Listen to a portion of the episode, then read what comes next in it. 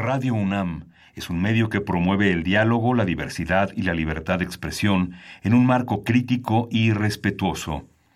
Los comentarios expresados a lo largo de su programación reflejan la opinión de quien los emite, mas no de la radiodifusora.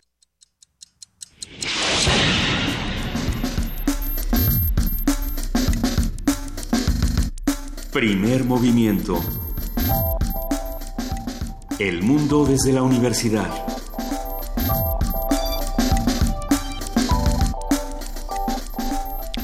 Buenos días, son las 7, 7 de la mañana de este jueves 2 de agosto y ya estamos en la cabina de primer movimiento. Juana Inés de esa, buenos días.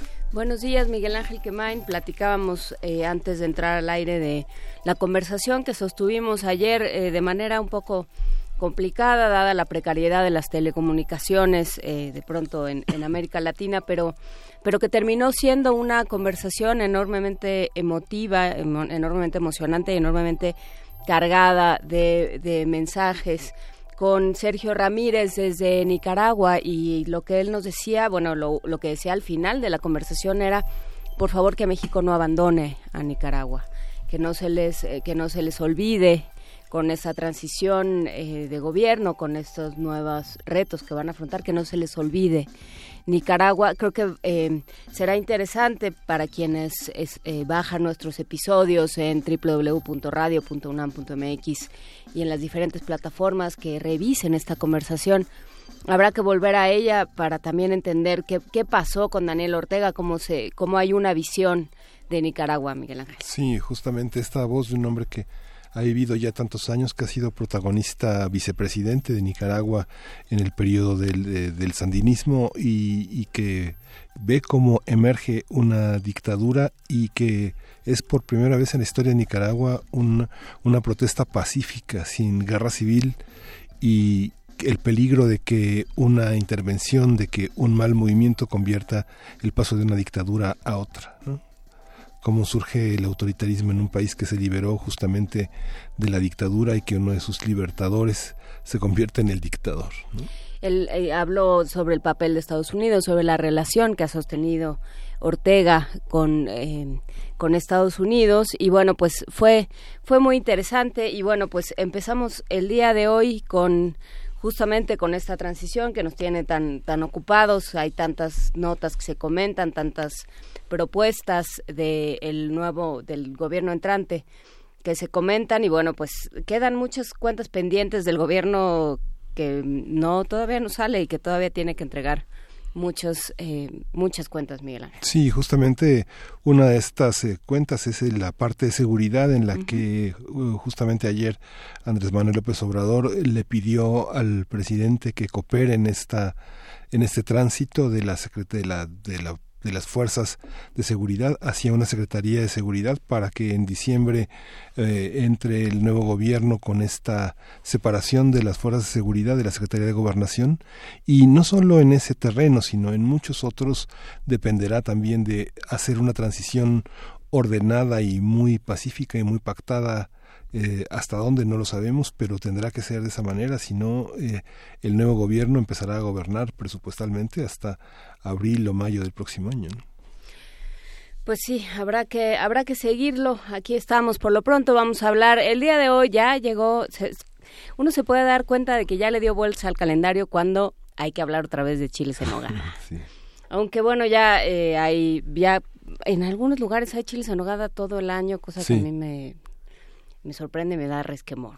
Sí, hay huertas, hay huertas de enormes chiles en nogada. hay huertas, hay, hay árboles. Sí, sí, sí, sí, sí, del tamaño, del tamaño de dos corazones grandes. Muy bien. Sí, medio, medio, medio, más de medio kilo de chile en nogada. ¿Y corren los ríos de nogada? Sí. Ay, qué bonito. Muy bien, nos vas a llevar a ese lugar feliz, Miguel Ángel. Sí. Perfecto. Vamos a platicar sobre los controvertidos chiles en nogada, capeados, sin capear, eh, rellenos de, de qué, la nogada cómo, eh, tiene usted filias, fobias, todo aquello que quiera usted saber, comentar, discutir sobre los chiles en nogada, aquí lo vamos a hacer con Beto Lanz, periodista gastronómico. Y en, en, la, en, la, sección de Historia de México, Alfredo Ávila, que es investigador del Instituto de Investigaciones Históricas de la UNAM, plantea un acercamiento a las fake news en los siglos XVIII y XIX. ¿Cómo es posible esto? Él no lo dirá. Pues sí se podía, pues sí, por favor, si la mentira no se inventó, no, la inventó Twitter. Ya agarramos a Hidalgo por ejemplo, en la nota nacional, resultado electoral en Puebla, eh, los pleitos que hay en Puebla y cómo se cómo se va a vivir la transición. Vamos a platicarlo con Aranzazú Ayala, y es reportera en el portal Lado B y en Animal Político y ha conversado con nosotros, ha seguido con nosotros este proceso electoral en Puebla. Sí, y por si no lo sabía, en la nota internacional ya se pueden ya se pueden construir armas en impresoras 3D y hay una regulación en internet para evitar que circulen estos artefactos. Justamente ayer que preparábamos esta nota salieron varias informaciones alrededor y para ello está Rubén Darío Vázquez, él es profesor de la UNAM y columnista en Ford México que nos explicará en qué consiste esta, esta, este adelanto tecnológico y los peligros que ofrece y la posibilidad de quitar información de Internet, que siempre es un arma de muchos filos. Lo vamos a platicar. La poesía necesaria te toca, Miguel Ángel. Me toca hoy. ¿Cómo de qué ánimo andas? Bien. ¿Todo bien? Bien. Sí, no, más el, el, olor de la peluquería te hace llorar a gritos, como dice Pessoa. sí, sí, sí. Muy bien. Y mundos posibles, los BRICS en Johannesburgo, la desdolarización moderada de la economía mundial, lo vamos a platicar como todos los jueves con Alberto Betancourt, él es doctor en historia, profesor de la Facultad de Filosofía y Letras de la UNAM y coordinador del Observatorio del G20 justamente de la Facultad de Filosofía y Letras. Pero nos vamos a música por lo pronto. Vamos a escuchar de Calacas Jazz Band, Relaja. Thank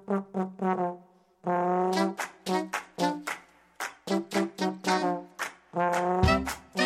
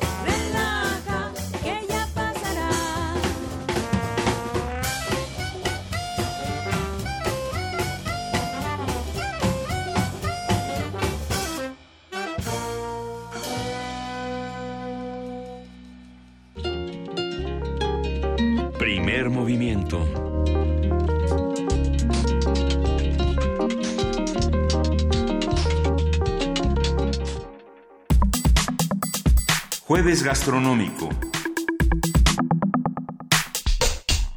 Uno de los platillos más representativos de México son los chiles en nogada, que por lo general se preparan con mayor abundancia durante el mes de septiembre debido a la temporada de fiestas patrias. Aunque hay ingredientes básicos para preparar este platillo, existen múltiples variaciones. Su invención se atribuye, y ahora vamos a, jugar con esta idea, se atribuye a las monjas agustinas del convento de Santa Mónica en Puebla, quienes prepararon un plato que incluyera los colores del ejército trigarante, para celebrar la independencia de México y el santo del nuevo emperador Agustín de Iturbide. Sin embargo, no se han encontrado ninguno, ningún documento que avale esta versión. Solo se han encontrado recetas de nogada en el libro de cocina del hermano Fray Jerónimo de San Pelayo, de 1780, o la preparación de pollos en nogada en el recetario anónimo Libro de cocina de la Gesta de Independencia de 1817. Hoy vamos a platicar sobre las variaciones en torno a los chiles en nogada, qué los define, qué variantes existen y qué polémicas despiertan. Para ello nos acompaña Beto Lanz, periodista gastronómico que se ha metido a este bonito tema de los chiles en nogada. Se ha ganado toda serie de animadversiones, pero, eh, pero sigue, sigue en pie, vivito y coleando. Cuéntanos, Beto Lanz, ¿qué, qué de, pasa con los chiles en nogada? ¿Por qué despiertan tantas emociones? Buenos días. Este, antes que nada, pues despiertan muchas emociones porque pues es un plato que a muchísima gente le parece exquisito. Debemos de aclarar que es un plato de fiesta, que si bien eh, coincide con las fiestas patrias, más que nada eh, obedece a una temporalidad que tiene que ver con eh, la posibilidad de conseguir algunas de las frutas más importantes para, para el relleno del chile, que también casualmente, o bueno, no casualmente, eh, los chiles en Puebla, en la zona conventual de Calpan, a las faldas del Popocatépetl, pues es, es ahora cuando comienza la cosecha. A veces, dependiendo de cómo haya estado la, la, la situación con las lluvias, pues pueden empezar a cosechar desde julio, agosto, septiembre, entonces es por eso que, coincide con esta temporada del año. Eh, frutas que se utilizan para el relleno como la manzana criolla o panochera, eh, la pera de leche y evidentemente uno de los ingredientes principales en este caso para la salsa, la, la nuez de Castilla, ¿no? Entonces a eso obedece la, la temporalidad. Este, hemos estado ya varios años acompañando amigos cocineros investigadores gastronómicos y restauranteros en la ciudad de Puebla, pues que justamente en estos días dan inicio a sus temporadas eh, que, pues no por nada son las temporadas más exitosas para los restaurantes. Y justamente platicando con algunos investigadores, este como Fabián Valdivia, como Juan José eh, Cue, como Luis Javier Cue, eh, pues nos topamos, ¿no? Con, con con muchas eh, noticias que hablan de, del estudio profundo encabezados eh, por Lilia Martínez, que son personas que se meten a los archivos antiguos del Ayuntamiento de Puebla, de las universidades y que nos cuentan pues que la receta de chile nogada nombrada como tal no se encuentra publicada en un documento sino hasta 1928. Debemos de aclarar que evidentemente los chiles rellenos muy similares a lo que es el chile nogada o los chiles eh, capeados, a veces bañados con estas salsas, pues eh, eh, son, son previos, ¿no? Desde el siglo XIX, quizás desde el XVIII, pero no aparecen con ese nombre hasta 1928. Y es en 1945 cuando por primera vez un escritor poblano, Melitón Salazar Monroy, publica en, ese año del 45 un libro que se llama La típica cocina poblana, donde al parecer crea por primera vez esta historia cuasi fantástica de que los chiles son creados en el convento de las Agustinas en honor cuasi fantástica. Lo próximo va a ser que no existe Santa Claus. ¿Ok? pues no quisiéramos hablar de ese tema, pero parece que este es un poco más delicado porque evidentemente eh, muchos poblanos crecieron en sus casas con esta historia de que todo fue en honor a Iturbide. Hay documentos que prueban que Iturbide no estuvo en Puebla en las fechas en las que se supone o históricamente se nos ha dicho que él llega y que en su honor se celebra el banquete al cual las monjas llevan este chile. Iturbide estuvo previamente a la fecha señalada por esta eh, leyenda y, se le ofrecen lo que en la época se llamaban refrescos. Refrescos pues era una serie de confituras, de conservas, eh, sobre todo de, platos dulces, se le dan mm. aguas aguas tradicionales e incluso nieves que en aquella época eran bajadas directamente de los volcanes, pero nunca se habla en los documentos históricos, en las listas de compras para el banquete, de que se le haya servido ningún tipo de chile relleno y mucho menos se menciona la salsa de la nogada para esa ocasión, ¿no? Bueno, pero quedaba muy bien. Quedaba muy bien y la verdad es que es, una historia muy linda y sobre todo la, la, forma en la que se viste el chile con los colores de, de la bandera, etcétera, etcétera. Pero si no nos queremos meter en temas este, delicados, pues mejor nos limitamos a decir cómo nos gustan, eh, cómo, cómo dicen los poblanos que se deben de comer, independientemente de las, de las historias, ¿no? En Puebla eh, un poblano de, arraigo te va a decir que se tiene que comer capeado, ¿no? Porque así se, se, preparan las recetas familiares, ¿no? Entonces, hay otras zonas del país donde, eh, pues, la gente es un poquito más flexible y pues complaciendo gustos lo pueden comer sin capear, algunos hacen ciertas variedades en el relleno, la, receta tradicional de las casas poblanas habla de una mezcla de carne de cerdo y res, pero pues actualmente hay quien los rellena incluso con pato o algunos, algunos elementos así. No es, me parece a mí personalmente que no es criticable el variar la proteína, siempre y cuando se respeten elementos fundamentales como son los productos que provienen de, de esta zona de Puebla, ¿no? De, de, Calpan, de Atlixco, que son estas frutas que mencioné previamente, y el chile poblano como tal, ¿no? O sea, si la gente está preparando chiles en hogada en el mes de junio, está... Eh, pues está rompiendo la tradición porque seguramente son chiles que provienen de otras regiones y posiblemente hasta de otros países, ¿no? Mm. Ese poblano, ¿de dónde, ¿de dónde viene? Hay poblano todo el año, de diferentes tamaños. Comercialmente hay restaurantes en todo el país que garantizan la presencia del chile en nogada en su carta todo el tiempo. Hay estados que, que producen, eh, dependiendo de las estaciones, como Nuevo León, como Sinaloa que, o Zacatecas, que son grandes productores de ese y otros chiles, ¿no? pero pues para seguir con la tradición deberían de, de, venir de esta zona de Puebla, ¿no? Que aparte los productores están teniendo graves problemas, no solo con, con el abuso de, por parte de los intermediarios que los traen a los mercados y a las centrales de abastos, sino también incluso algunos productores nos han hablado de robos, de que en las madrugadas hay camionetas que se paran eh, frente a los huertos, llamémosles así, y se roban los chiles y, se llenan las camionetas de chiles y se los llevan a quién sabe dónde. Entonces es un producto muy... ¿Hay eh, mercado negro de chile poblano? Sí lo hay. Sí lo hay, sobre todo porque eh, quienes lo roban, quienes intermedian en esto, saben que pueden aumentar muchísimo el valor y hay restaurantes en los que se venden pues a partir de los 200, 250 pesos y hasta 600 pesos cada chile, ¿no? Entonces, pues cada año me parece a mí que es un platillo más cotizado, este, más apreciado por muchísima gente pero pues vale la pena decir, ¿no? Que hay que intentar comerlo en su temporada, hay que es válido cuestionar a quien te lo está sirviendo, pues si se, de dónde procede eh, el chile, los frutos que lo rellenan, ¿no? Para tratar de respetar también al productor, no, no tanto la leyenda o la tradición, sino al productor, porque de tradiciones, pues les platicaba hace un momento, se sabe que, que en países de, del Oriente Medio, de, de Asia Central, eh, los, los, estanes, Georgia, pues ya se conocen las salsas de nogadas desde hace siglos, ¿no? De, de, hay dos variantes de, de, este nogal, uno procede del área de Persia y otro de, de Norteamérica, endémicamente hablando, pero la receta de la nogada nos viene de allá. No hay que olvidar eso. Y el uso de la granada. El uso de la granada, lo hablábamos fuera, fuera del aire, que es un símbolo importantísimo en todo eso que llamamos el Medio Oriente, tradicionalmente en Grecia. Eh, por supuesto en, en España, en ciertas zonas de África, en Turquía.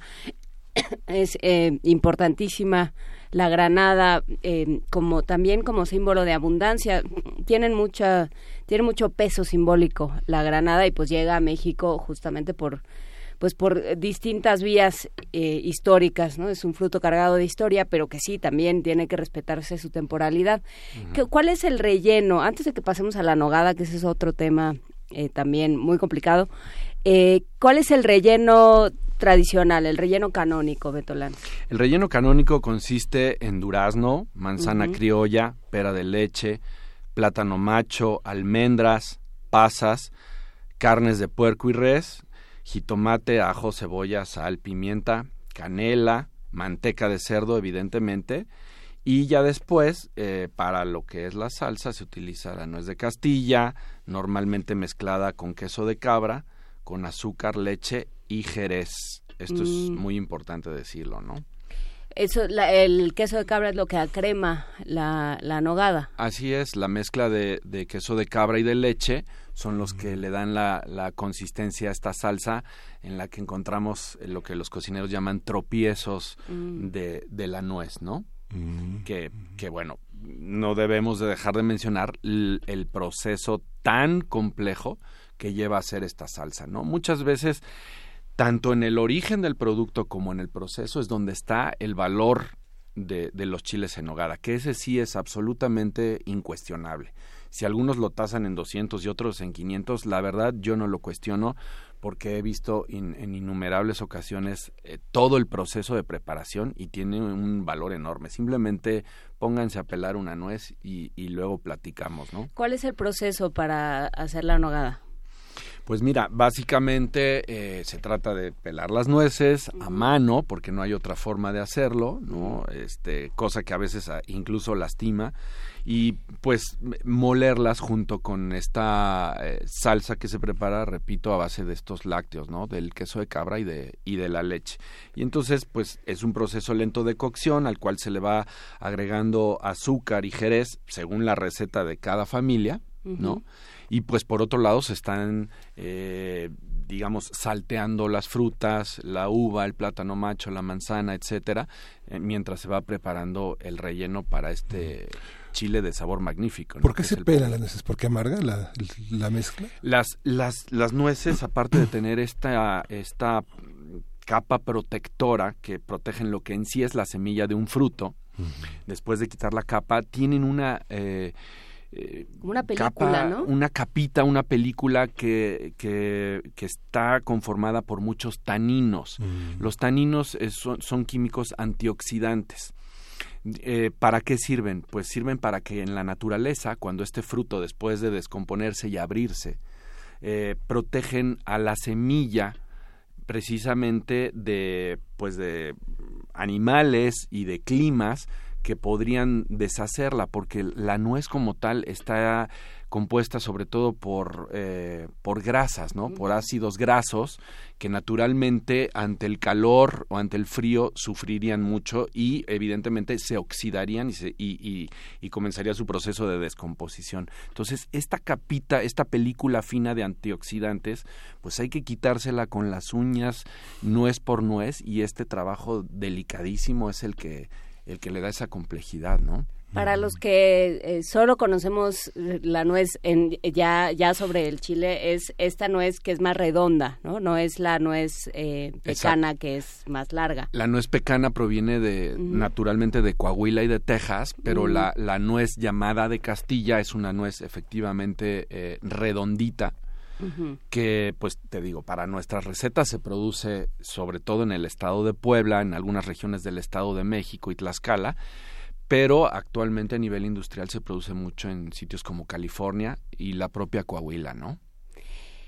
Y ahí es donde todo empieza a volverse más complicado, cuando se quita esta regionalización de ciertos alimentos porque entonces cuesta más trabajo traerlo. ¿no? me imagino a los poblanos pensando que no tienen los insumos y que los tienen que traer y todo se vuelve más caro. y, algo que es tradicional y del cual, de lo cual depende la economía de muchos restaurantes, pues se vuelve más caro y más difícil. Se vuelve más caro, eh, cada vez hay más una mayor demanda y por lo tanto, pues muchos restaurantes ante la necesidad de surtir esa demanda y de comenzar lo que literalmente podría ser su agosto, pues eh, desgraciadamente tienen que comprar sus insumos eh, de proveedores que traen la fruta o el chile o la nuez de quién sabe dónde, ¿no? Entonces, eh, pues yo exhortaría, ¿no? A quienes gustan de preparar o de consumir este platillo ahora eh, que forma parte de la cultura gastronómica mexicana, pues que intenten, ¿no? Ir a lugares a sitios donde se trabaje con estas recetas eh, tradicionales. Por ejemplo, en el caso de Puebla, pues el restaurante El Mural de los Poblanos, eh, Augurio, Casa Reina, ¿no? Son, son sitios donde pues se preparan eh, las recetas como deben de ser. No importa si tienen ligeras variaciones, porque pues eso ya es una cuestión de gustos, ¿no? Aquí en la Ciudad de México, lugares como los restaurantes Azul, el Azul y Oro, Azul Condesa, Histórico, eh, Nicos, eh, pues me parece a mí que, que, intentan hacer la, la, receta lo más apegada a lo posible y sobre todo respetando al el producto y a su productor, ¿no? A ver, eh, nos dice Norsilsan en Twitter, mi tatarabuela era poblana, su receta la seguimos preparando cada año en familia. Y van capeados, pone con tres eh, signos de admiración. Claro. Otra cosa, el queso de cabra para la salsa no es del que ahora está de moda. No sé a qué se refiera, pero vamos a platicarlo. Dice, lo sustituimos por panela, ni modo. ¿Cómo era el queso de cabra? ¿Cómo ha cambiado? ¿O qué, a, qué se puede estar refiriendo? Originalmente las panelas, y estoy hablando de hace 300, 400 años, justamente eran hechos con leche de cabra. que, y, este, lecho, este queso de cabra, perdón, era un queso fresco, muy cremoso, ¿no? Pero desgraciadamente también la producción de leche de cabra es eh, nada en comparación a la producción de leche de vaca.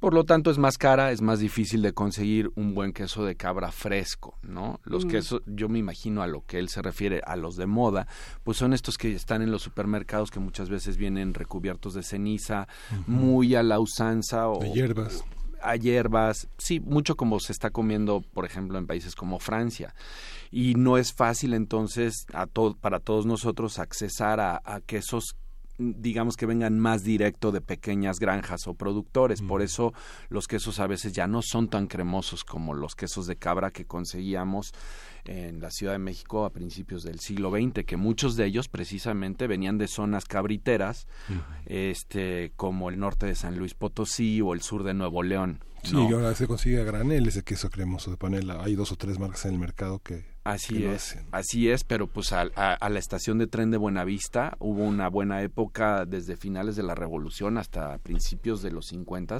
donde los trenes llegaban muchos vagones cargados de quesito fresco de cabra procedente del, noreste del país, ¿no? Entonces yo mm. creo que ese es el que ya no se consigue tan fácil.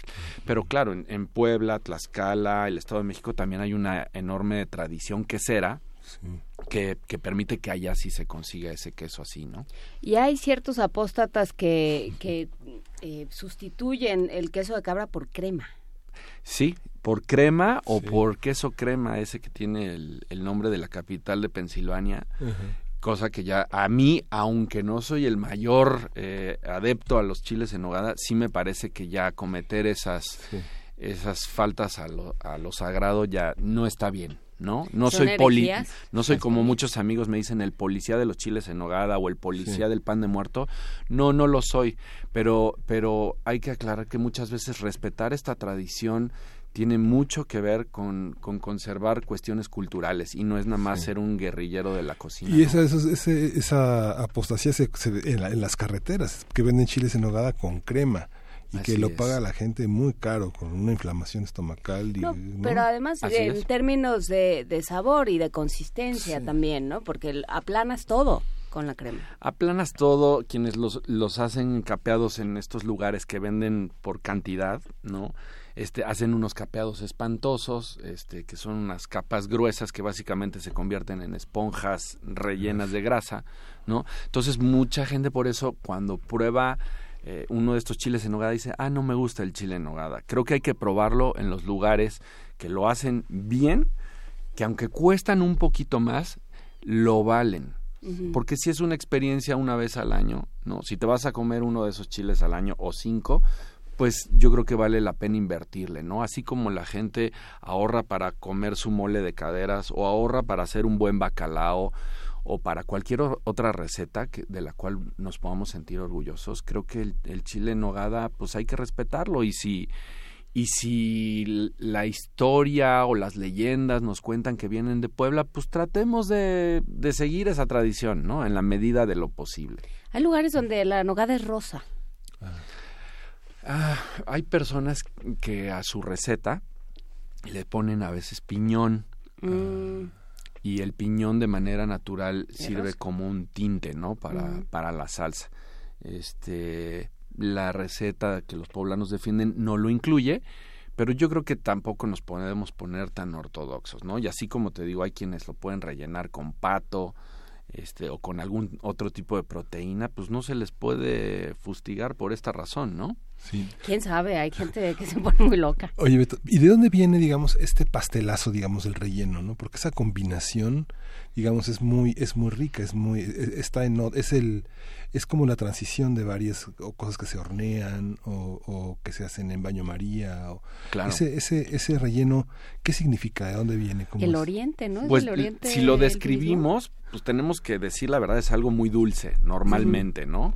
Ya hay restaurantes que sirven medio dulce e incluso salado, pero el original es dulce. Y estas preparaciones eh, precisamente medievales que nos llegan eh, posteriormente a la conquista, pues tienen mucho que ver con el extraer o, estimular los azúcares que tienen estas frutas de manera natural a través del calor cosa que también pues eventualmente podría ayudar a su conservación pero sabemos que, que, en este país a partir de la conquista se detona un gusto por lo dulce impresionante no tanto por el consumo del azúcar como tal que proviene de la caña como como la estimulación de, estos frutos para producir ese azúcar.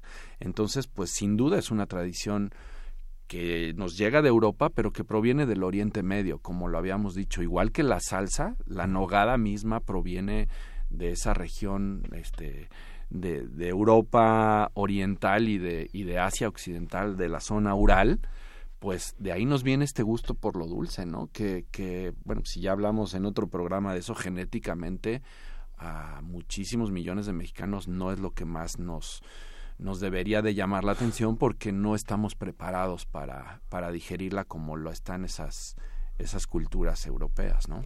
A ver, y pensando en eh, eh, ya para cerrar esta conversación, Beto Lanz, eh, pensando en aquellos que se, esto se me ocurre que habrá quien se pueda lanzar a un, a un rally enloquecido a buscar chiles en hogada por toda la ciudad, y, o hasta Puebla, o, hay, hay quien se lo toma muy en serio, hay, hay los golosos mestizos, como los llamaría eh, Rodrigo Llanes, tienen una cosa muy, muy entregada a su labor y, a su estómago. Entonces, ¿en qué fijarse? Digamos, si tuviéramos que hacer una, una lista eh, que ir palomeando para, para juzgar un chile en nogada, ¿en qué habría que fijarse?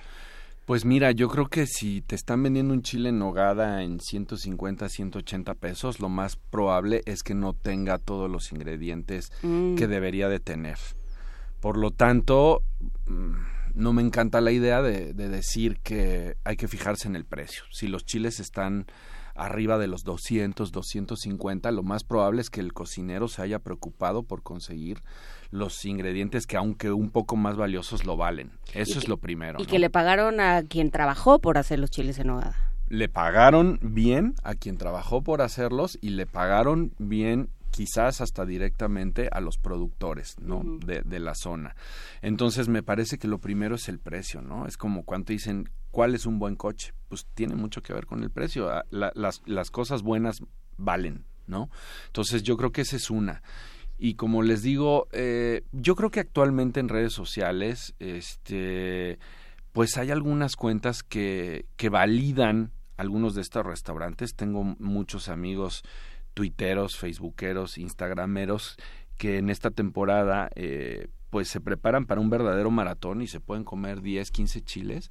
Entonces, pues si nos hacen favor de seguirnos, nosotros les podemos dar algunas recomendaciones o cuando menos comentarios de lo que estamos probando en, distintas ciudades, ¿no? Tanto Puebla como la propia Ciudad de México. Creo que las redes de culinaria mexicana, eh, la de Epicuristas MX, Paola Norman o la de un servidor Beto Lanz, pues ahí les vamos les vamos comentando acerca de lo que nos estamos topando, ¿no? ¿En qué otras partes? Porque bueno, ya mencionamos obviamente Puebla, pero ¿en qué otras partes del país hay buenos chiles en nogada?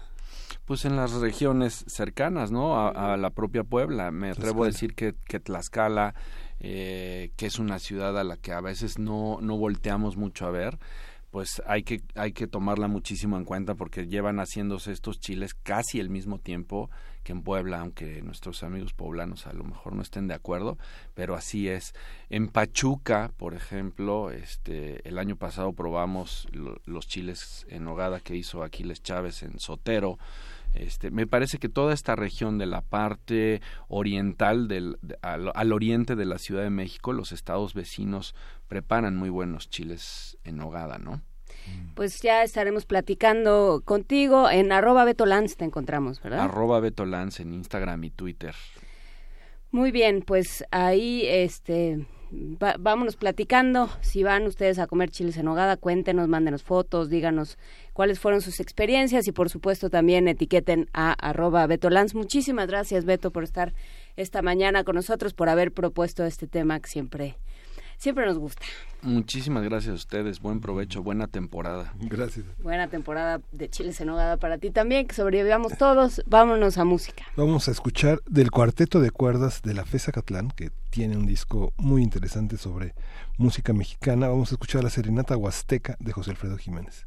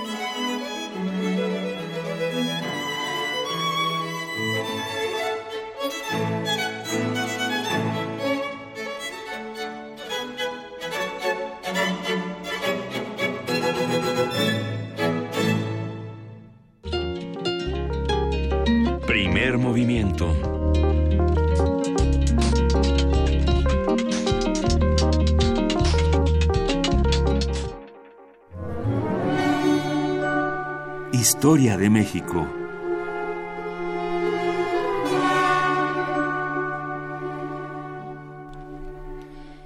7.46 de la mañana y ya está aquí con nosotros otro aficionado de los chiles en nogada, pero no vamos a hablar de ese tema. ¿Cómo estás, Alfredo Ávila? Muy bien. Bueno, este, no hablaremos de los chiles en nogada porque habrá que ir a probarlos mejor. Sí, más vale darnos a la praxis, compañero. Pero cuéntanos más bien eh, fake news. Mira, eh, es, un tema que, se ha puesto de moda por lo menos desde que, eh, desde que Donald Trump inició su campaña pero también hace un par de días leí en, un periódico acerca de acerca de cómo Facebook eh, encontró, detectó una serie de cuentas falsas que están promoviendo eh, noticias falsas y eh, un poco inspirado en los lo, que está haciendo The American Historical Association en los últimos años, bajo el eslogan de todo tiene una historia, pues me, me, di a la tarea de empezar a buscar eh, eh, esto y, y lo que descubrí es que hay redes sociales. Yo sé que a los más jóvenes les cuesta trabajo, pero hay redes sociales desde mucho antes de que se inventaran las redes sociales electrónicas o, con Internet y, y, con gadgets. y me puse a pensar un poco en cómo, cómo funcionan estas redes sociales y también cómo empiezan a filtrar noticias falsas desde hace, desde hace siglos. Eh, entonces, primero, el tema de las redes, de las redes sociales. Gabriel Torres Puga, un colega del, Colegio de México que se ha dedicado a trabajar temas de inquisición y persecución eh, de, infidentes y de herejes, pues lo que encontró fue como en el siglo XVIII y comienzos del siglo XIX en la Nueva España, eh, había una serie de redes informales a través de las cuales las noticias circulaban. por ejemplo, poetas improvisados hay montones de poetas en la Plaza Mayor o en la Alameda que, eh, que la gente va y les da dinero y estos hacen versos improvisados sobre cualquier tema.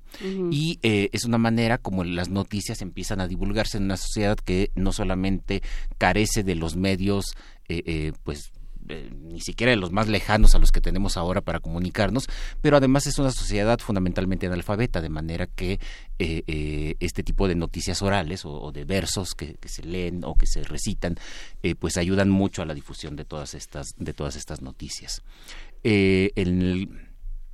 también hay una serie de, de redes que son de boca a boca por ejemplo, cuando se descubren eh, eh, algunas de las primeras conspiraciones, que no son necesariamente conspiraciones por la independencia, eh, muchas veces los historiadores ven cualquier conspiración como antecedente de la independencia, muchas veces no, no tienen ese objetivo, a veces son muy puntuales contra un político, contra un virrey, contra algo muy concreto, pero cuando em, se empieza a rastrear lo que vemos es que los conventos, sobre todo los conventos masculinos, los conventos donde están los frailes, son un medio idóneo para la circulación de noticias. Y entonces eh, es muy frecuente que los frailes estén de convento en convento regando noticias y sacándolas de una ciudad llevándolas a otras generando generando este tipo de redes. Por supuesto carecen de la inmediatez que tenemos ahora. Este esto eso hay que eso hay que tomarlo en cuenta. Y luego hay otros elementos bien bien significativos. Por ejemplo eh, el uso de estampas religiosas y las estampas religiosas con contenidos eh, chismosos por ejemplo, para el caso de la expulsión de los jesuitas, eh, en la Nueva España se empezó a circular, eh, ahora no tengo, no, lo tengo claro en la, en la memoria, pero empezó a circular una imagen de un santo polaco que había sido defensor de los jesuitas y cuya frase era aquellos que sean enemigos de la compañía son enemigos míos. Eh, y esto empieza a circular. De manera que, pues bueno, para a las autoridades les parece muy peligroso porque esto se empieza a, divulgar en un momento en el que el propio rey ha expulsado a, los jesuitas. Ahora, por supuesto que este tipo de medios de, eh, de difusión, este, tan primitivos, si ustedes quieren, si el, auditorio considera que, así lo son, se prestaban también para noticias falsas.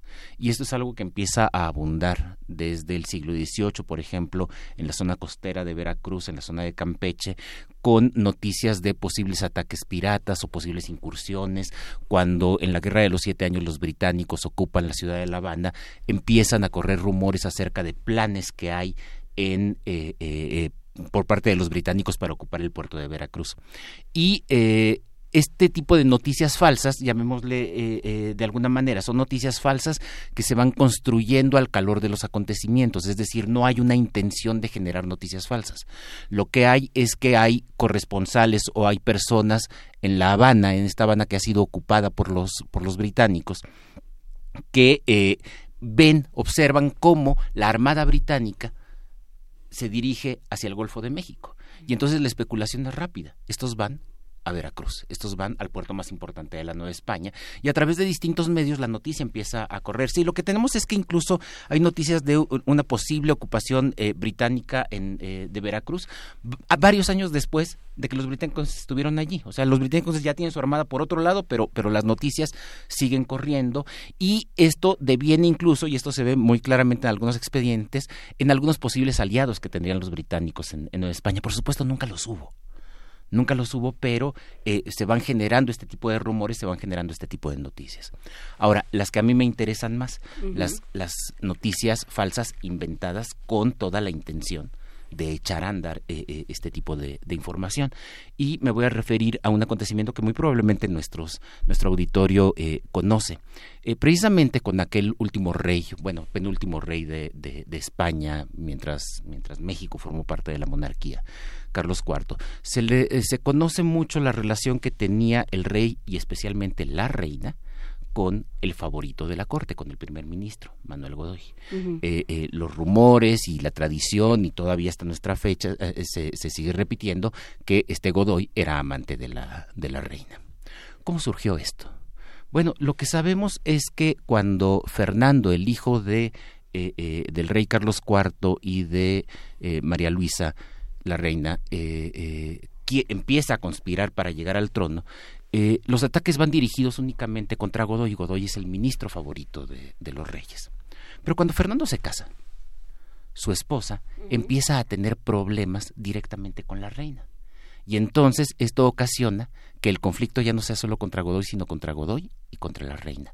Hacia 1804, por orden del propio príncipe, por orden del, propio hijo del rey, varios eh, eh, dibujantes y grabadores empezaron a, hacer dibujos obscenos y versos obscenos en los que eh, se, sugería o, se decía de manera muy clara que había una relación ilícita entre el primer ministro y la reina María Luisa. Acá lo, lo, más impactante es que es el propio hijo de la reina la que está, la que está haciendo todas estas cosas.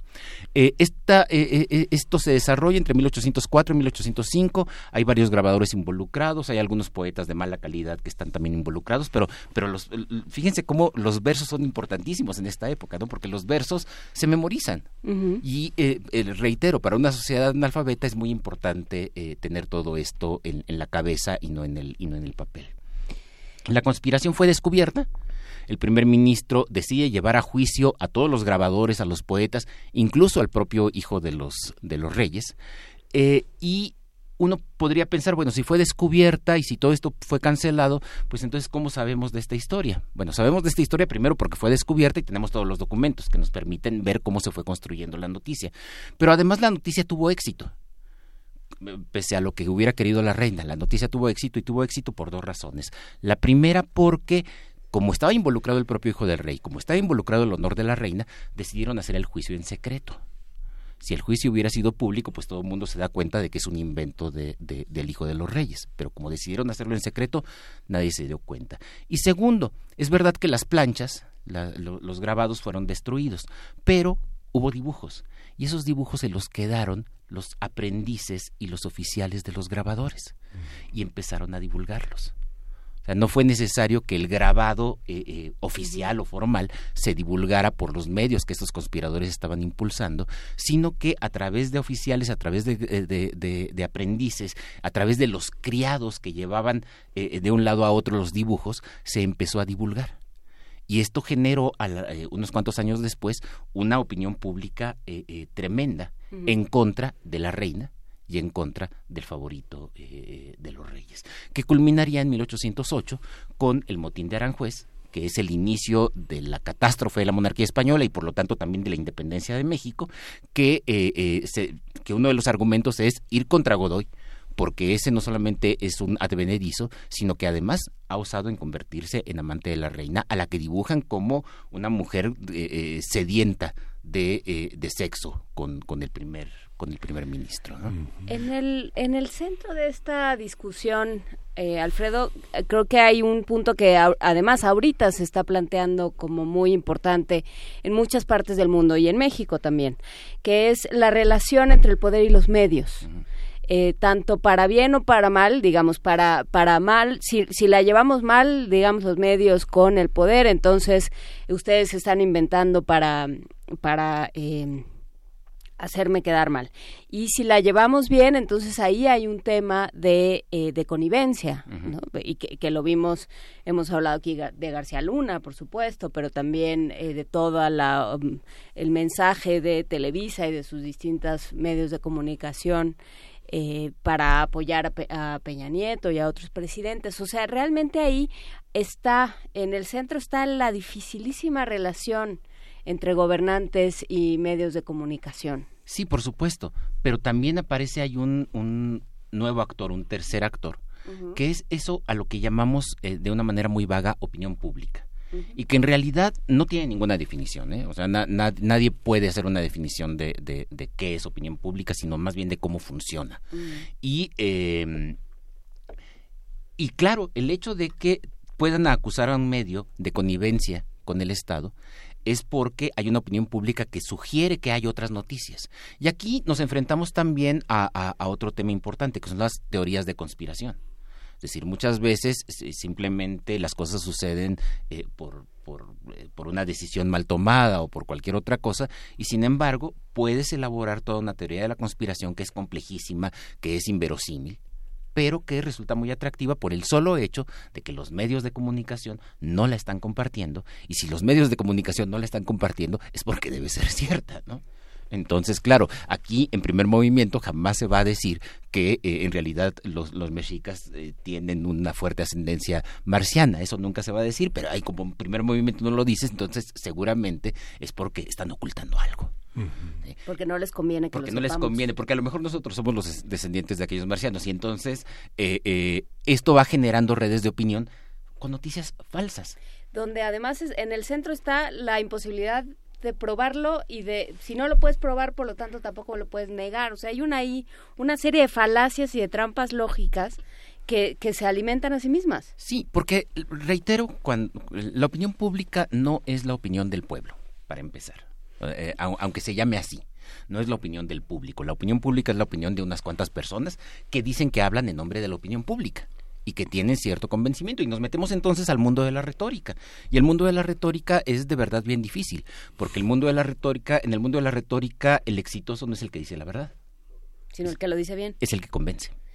Pues eh, tienes 40 minutos para convencernos, 40 segundos para convencernos de algo muy maravilloso, Alfredo Ávila. Pues nada, nada más quiero eh, eh, recordar que estamos en este momento con la Escuela de Verano de Historia Conceptual y una de las cosas que estamos viendo en la Escuela de Verano de Historia Conceptual es precisamente cómo se desarrollan categorías como opinión pública, como rumores, como pueblo, y cuáles han sido las características históricas que tienen todos estos conceptos que nosotros damos por sentados ahora, que nosotros, o, o, peor, a veces no los damos por sentados, pero suponemos que sí, y que en realidad en el pasado tuvieron sentidos completamente distintos y cargas eh, positivas o negativas muy diferentes a las que tenemos nosotros en estos momentos. Eh, ¿Dónde podemos consultar el trabajo de, eh, o cómo podemos acercarnos al trabajo de la escuela? en, la, en la página web del Colegio de México se transmiten algunas de las conferencias, no las clases, pero las conferencias, y el siguiente viernes vamos a tener, es decir, el viernes 10 vamos a presentar un libro precisamente de producto de todos los esfuerzos de un equipo de historia conceptual iberoamericana, en este caso va a ser sobre eh, la presencia del pensamiento de Jean-Jacques Rousseau en Iberoamérica. Eh, eh, pero bueno, también la próxima semana espero espero hablar precisamente de historia de conceptos y por qué diablos es importante entender que lo que alguien decía hace 200 años, aunque sea la misma palabra que usamos hoy en día, podía significar una cosa completamente diferente. Pues será muy interesante acercarnos a este trabajo. Muchísimas gracias, Alfredo Ávila, y nos vemos la próxima semana. Nos vemos, gracias. Hasta luego. Primer movimiento. Hacemos comunidad.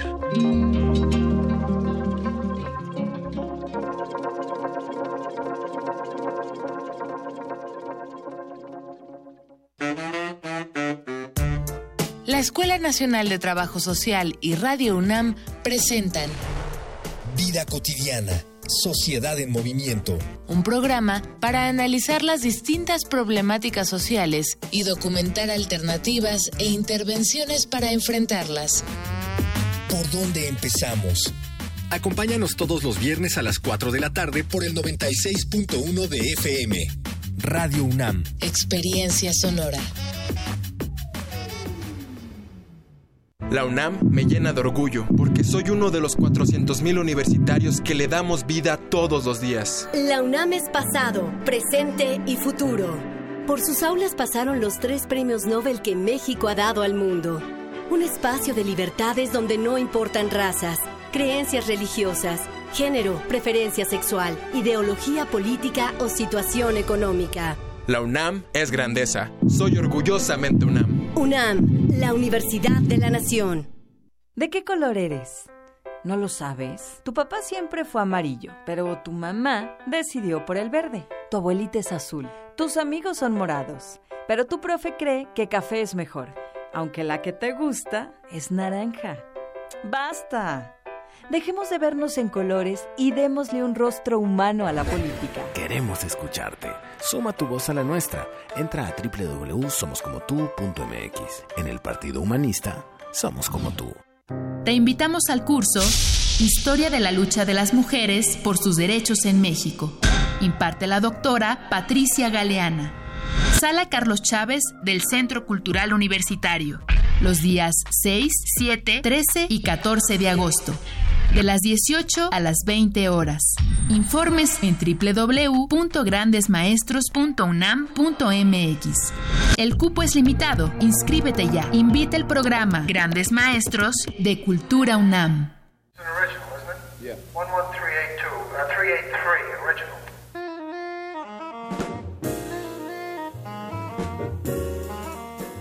quieres saber qué es este sonido, no olvides escuchar este domingo a las 2.30 de la tarde Gabinete de Curiosidades. Colecciona junto con nosotras sonidos y visita nuestro micrositio web en www.radio.unam.mx.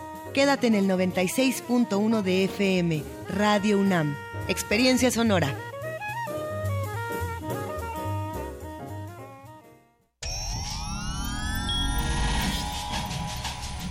Saborear una paleta o sellar una carta. Para ser gracioso o ser grosero. Para ser amoroso o para ser muy amoroso. Para reír y para hablar. Las posibilidades de la lengua son infinitas. Muerde lenguas, letras, libros y galletas. Lunes y miércoles, 20 horas. Por el 96.1 de FM. Radio UNAM. Búscanos en redes sociales, en Facebook como Primer Movimiento UNAM y en Twitter como P Movimiento o escríbenos un correo a primermovimientounam@gmail.com. Hagamos comunidad. Ocho de la mañana con cuatro minutos en este jueves 2 de agosto. Ya estamos en la transmisión de TV UNAM por televisión abierta en el 20.1, en el canal 20, en el canal 120 y estamos también en la segunda hora de primer movimiento en Radio 1.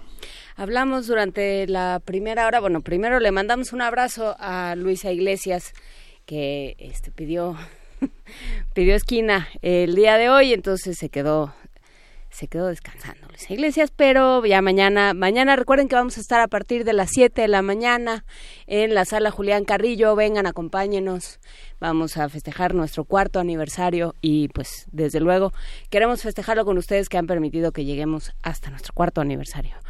Pero bueno, pues sí, estuvimos platicando de chiles en nogada, ¿verdad, Miguel Ángel? Estuvimos discutiendo eh, noticias falsas en el siglo XVIII y XIX con eh, Alfredo Ávila. Fueron una serie de conversaciones muy interesantes, una serie de, mitos que se nos fueron cayendo. Que siempre los chiles en nogada no fueron para Iturbide. Sí, ese estupendo periodista que es Beto Lanz que un periodista de ese nivel se convierte un poco en un historiador, en un ensayista, este, esta capacidad de dar seguimiento en el trabajo de campo a los restaurantes, al darle gusto al paladar y que el paladar, el paladar se convierte en un traductor de muchísimas culturas, ¿no? Por supuesto, lo que lo que habló sobre los productores de, de los diferentes insumos de los chiles en nogada, lo que lo que dice un chile en nogada, su precio, su presentación, el relleno, los ingredientes, todo eso, lo que dice sobre la historia, eh, cómo fue sobre su propia historia, cómo fue concebido, cómo fue producido, eh, con qué justeza se trató a sus a los productores de los insumos, a quienes pelaron la nuez, a, quien, a quienes cocinaron, todo eso estuvo en esta conversación. Búsquela en nuestros episodios descargables en www.radio.unam.mx. Pero por lo pronto nos vamos a nuestra nota nacional. Gracias. Primer movimiento.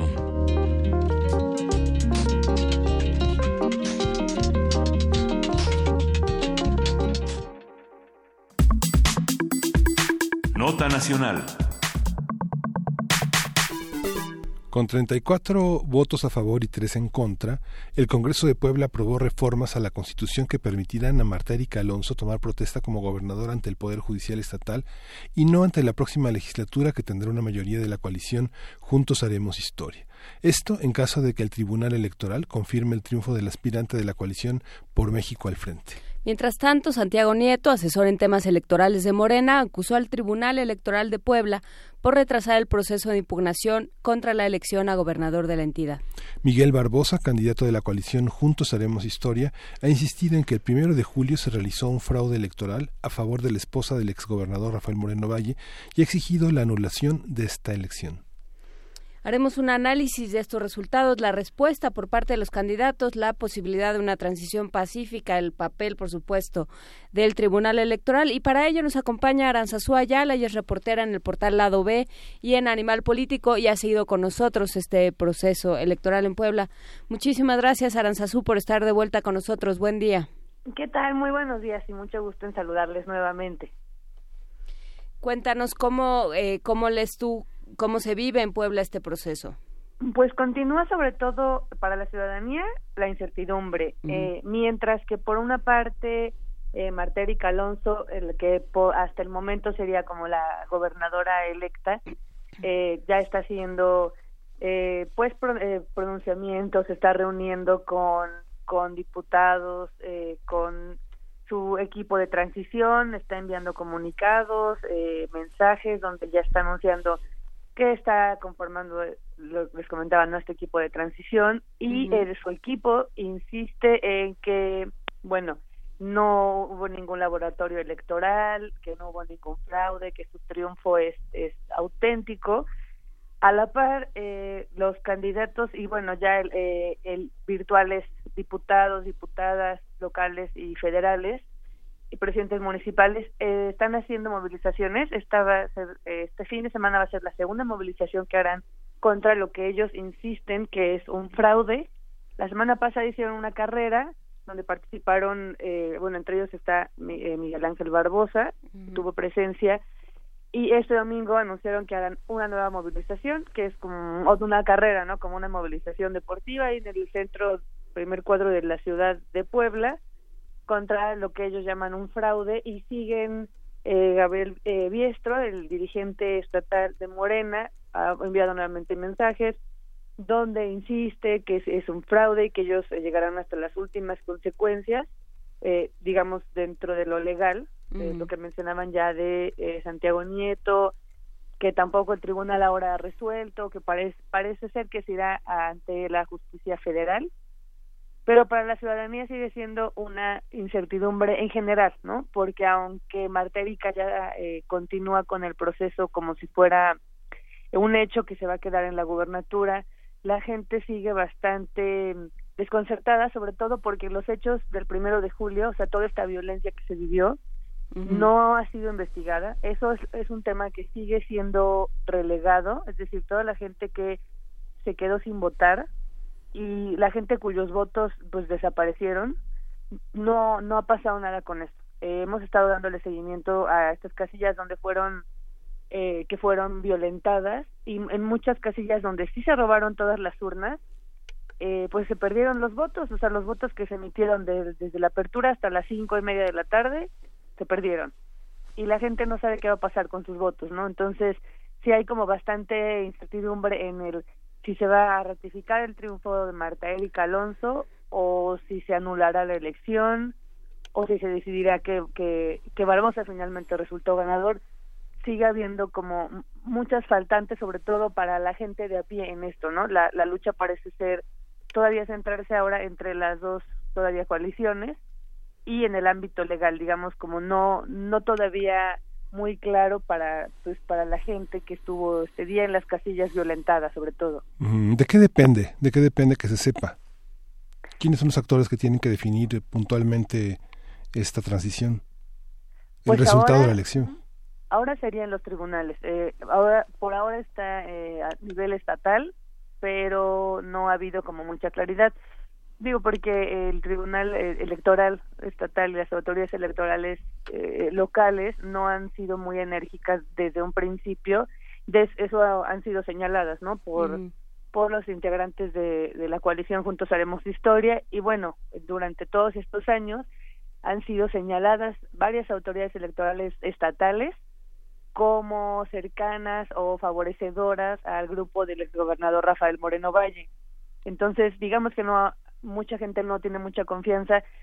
Hay más confianza en, la, en el INE, ¿no? Y en todos los actores del INE.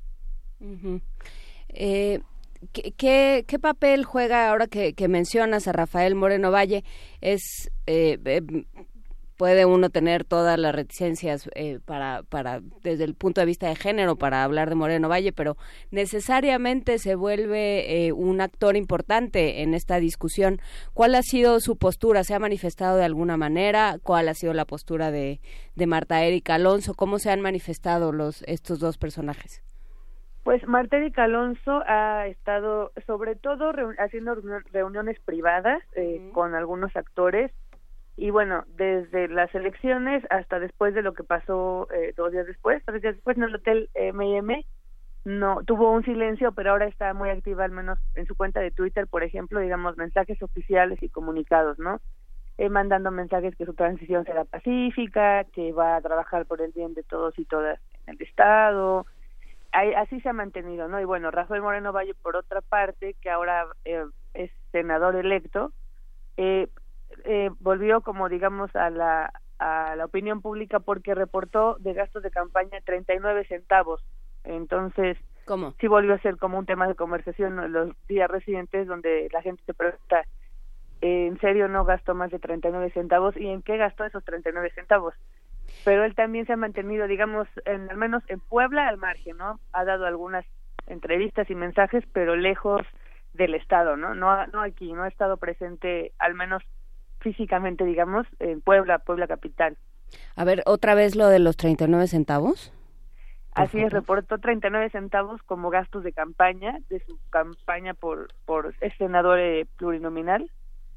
Y, la gente, eso sí salió en varias notas periodísticas, sobre todo aquí en locales, y varias varias personas estuvieron como haciendo algunas algunos cuestionamientos de, bueno, ¿y esos 39 centavos de en qué fueron gastados o ¿A poco en serio solo gastó 39 centavos? En la chispita de luz que utilizó para mandar ese tuit o para mandar ese correo o para dar a conocer esa información, ¿no? Eso, fueron, eso fue su gasto. Si estuvieron haciendo algunas encuestas como ciudadanos en redes de, a ver, que a, ti que, ¿con qué te alcanza? Eh, ¿Para qué puedes comprar con 39 centavos? Ya ni un chicle. No, ni eso. Pero bueno, a ver, eh, este, más allá de las especulaciones de los 39 centavos, eh, ¿qué pasa con el Tribunal Electoral y qué pasa con el INE? ¿Cuál, porque, porque más allá, por supuesto que hay un problema de impugnación y por supuesto que hay un problema de legitimidad, pero también hay un problema muy serio con esto que mencionas de el robo de boletos, de la desaparición de boletas en, en muchas casillas. Eh, ¿qué, ¿Qué se ha dicho sobre esto? La verdad es que prácticamente no se ha dicho nada al respecto. O sea, las, eh, las autoridades locales, eh, eh, electorales locales, en general han guardado silencio y lo que han dicho es que, bueno, eh, la elección fue pacífica. Al principio dijeron que no había ningún problema, ¿no? Después no ha habido claridad en cuántos incidentes hubo. La verdad es que algunos dicen que es el INE quien tiene que verlo, otros dicen que es el IE quien tiene que verlo. Quienes se han pronunciado un poco más son los consejeros locales del INE, que estuvieron haciendo varios pronunciamientos al respecto, pidiendo que se investigara lo que pasó el primero de julio e incluso me parece que acercándose con algunas de las personas de las casillas violentadas, pero bueno, las autoridades eh, locales, eh, de, bueno, del IE, son quienes no han sido muy enérgicas y sigue como, digamos, eh, la pelota en la cancha de las autoridades estatales locales, del tribunal, que parece, todo parece indicar que se va a pasar a, a la justicia electoral federal. Por las declaraciones que hizo recientemente Santiago Nieto, que fueron hace dos días, y ahora pues no ha habido como mayor novedad hasta, hasta donde yo sé ahorita, pero seguramente pues si se resuelve a favor de que, que sí le den el triunfo a Matérica, eh, habían ya comentado en las anteriores semanas que podrían pasar entonces a la justicia electoral federal, que me parece que sería pues el camino el camino a seguir eh, de la estrategia legal de Contaremos Historia. Aranzazu, hay un análisis de las ah, de las eh, casillas eh, que fueron violentadas. ¿A qué correspondería la, el indicador de voto? ¿A quiénes a quiénes afecta? ¿Qué candidatos afectan esas casillas? ¿Quiénes tienen mayor representación en esos en esos lugares? ¿Cuántos votos se presume que fueron robados? Mm, de hecho, de votos robados aún no se sabe. Nosotros estamos por el momento, digamos, justamente tratando de, de ver cuántos son, pero eh, lo cierto es que no ha habido ninguna como claridad, ni siquiera los capacitadores, eh, capacitadores, los CAES de esas casillas, mm. algunos ya de plano no, no quieren como hablar del tema, y hay mucha desinformación, y en algunas de las casillas violentadas lo que sí hay claridad hasta, hasta el momento, digamos, es que iba ganando Morena, ¿no? por los por las algunas encuestas de salida y por sondeos que se hicieron digamos a las personas en esas colonias fueron colonias del norte como muy al norte de la ciudad colonias populares y al sur de la ciudad también colonias populares. Hubo solo una colonia digamos que no que no está tan eh, que es más céntrica pero sí fueron como puntos estratégicos en partes muy al norte o muy al sur de la ciudad. O sea se podría decir una, algunas ya en la periferia de la capital y la gente, algunas personas sí estuvieron eh, como metiendo escritos para recuperar su voto, es decir, de, a ver, mi casilla fue robada, entonces mi voto, yo voté a las 10 de la mañana, mi casilla fue robada a las 4, mi voto se perdió, este, exijo, ¿no? Como recuperar mi voto, pero esas personas que fueron, no sé cuántas, pero tengo entendido que al menos unas 35 personas han de haber hecho ese escrito formal ante las autoridades este, electorales, hasta la hasta la fecha no han tenido respuesta todavía de qué pasará con ese voto. Tampoco han dicho cuántos votos se perdieron eh, hasta el momento, ¿no? Entonces también es como mucha incertidumbre, sobre todo de, de las personas en estas secciones electorales, decir, bueno, mi voto sí contó o no. Y los que se han intentado acercar tampoco, como les comento, no han tenido respuesta. O sea, las autoridades electorales del IE no han han sido muy herméticas al respecto. Todavía no han no han compartido un análisis ni siquiera como oficial de decir tantas casillas, porque hay algunos que dicen, bueno, fueron 90 casillas atacadas, otros dicen fueron 80, otros dicen fueron 30. Entonces, sigue habiendo, digo, un mes después, lo que tenemos aquí es como sobre todo mucha opacidad en, en lo que realmente pasó. Por supuesto, porque porque esa parte es muy es muy importante. La gente que dice, bueno, yo voté y dónde está mi voto, no, mi voto no se contó y estoy es, eh, por por lo tanto, pues estoy contribuyendo de alguna manera, ¿no? O, o, quien, quien llevó a cabo este delito contribuye a un resultado electoral que no es el que yo quería. Y, eh, y esto me lleva a las movilizaciones. Eh, ¿Estas personas son las que se están movilizando, Aranzazú?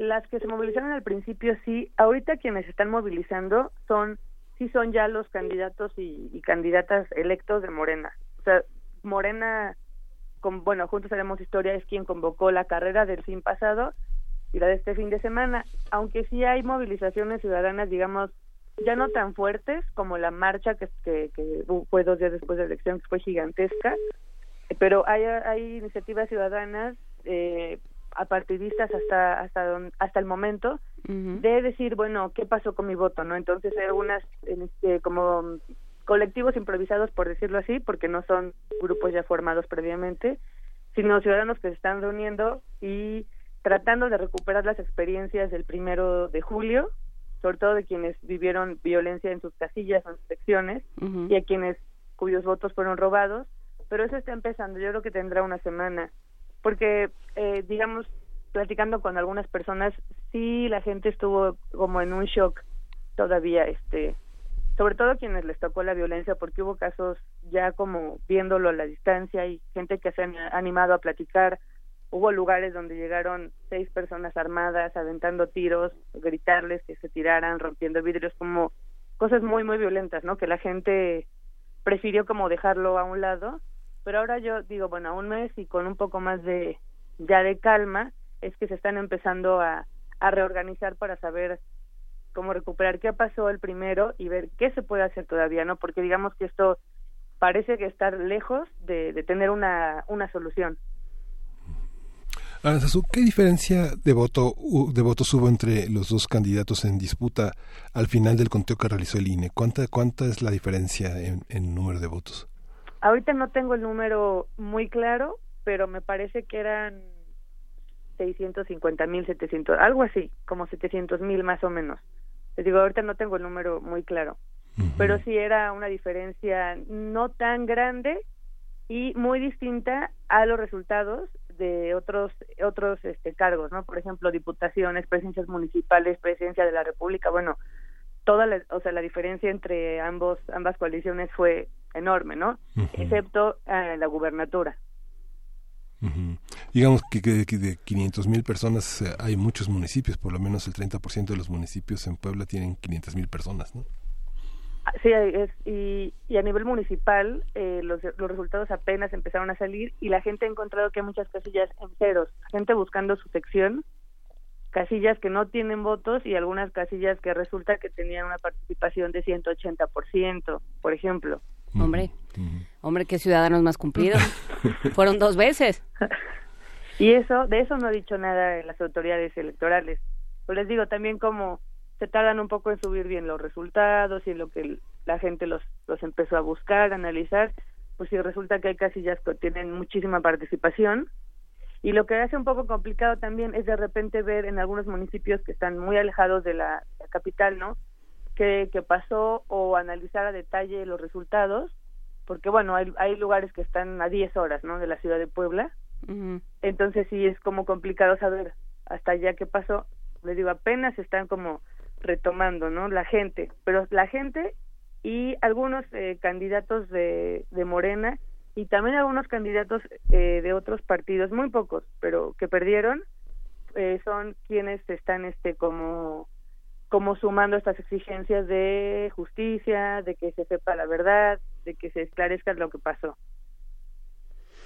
Pues eh, seguiremos conversando contigo, es desde luego un tema que se ha que desde la capital se ha dejado un poco de lado con la cantidad de, noticias que ha habido sobre el gobierno federal y sobre lo que sucede aquí en la capital, pero te agradecemos mucho, Aranzazú la reportera en Lado Bella en Animal Político, que sigas con nosotros este proceso y bueno, pues no, no lo dejaremos y seguiremos conversando contigo. Gracias a ustedes, que tengan buen día y gusten volverles a saludar. Muchísimas gracias. Y nos vamos a música, Miguel Ángel. Sí, vamos a escuchar Isu Isu de Pauni Trio.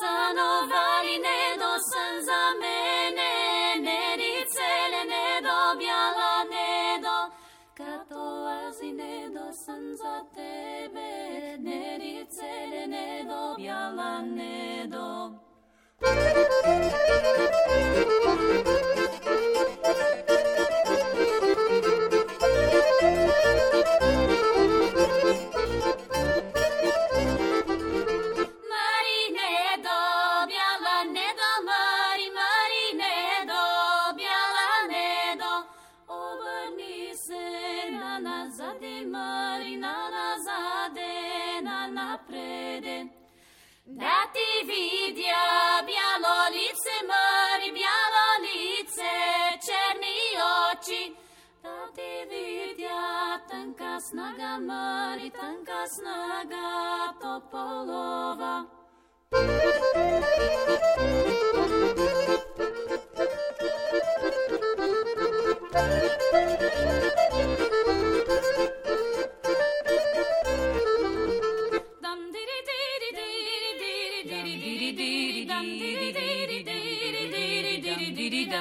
Dum diddy diddy dum diddy diddy dum diddy diddy Thank you.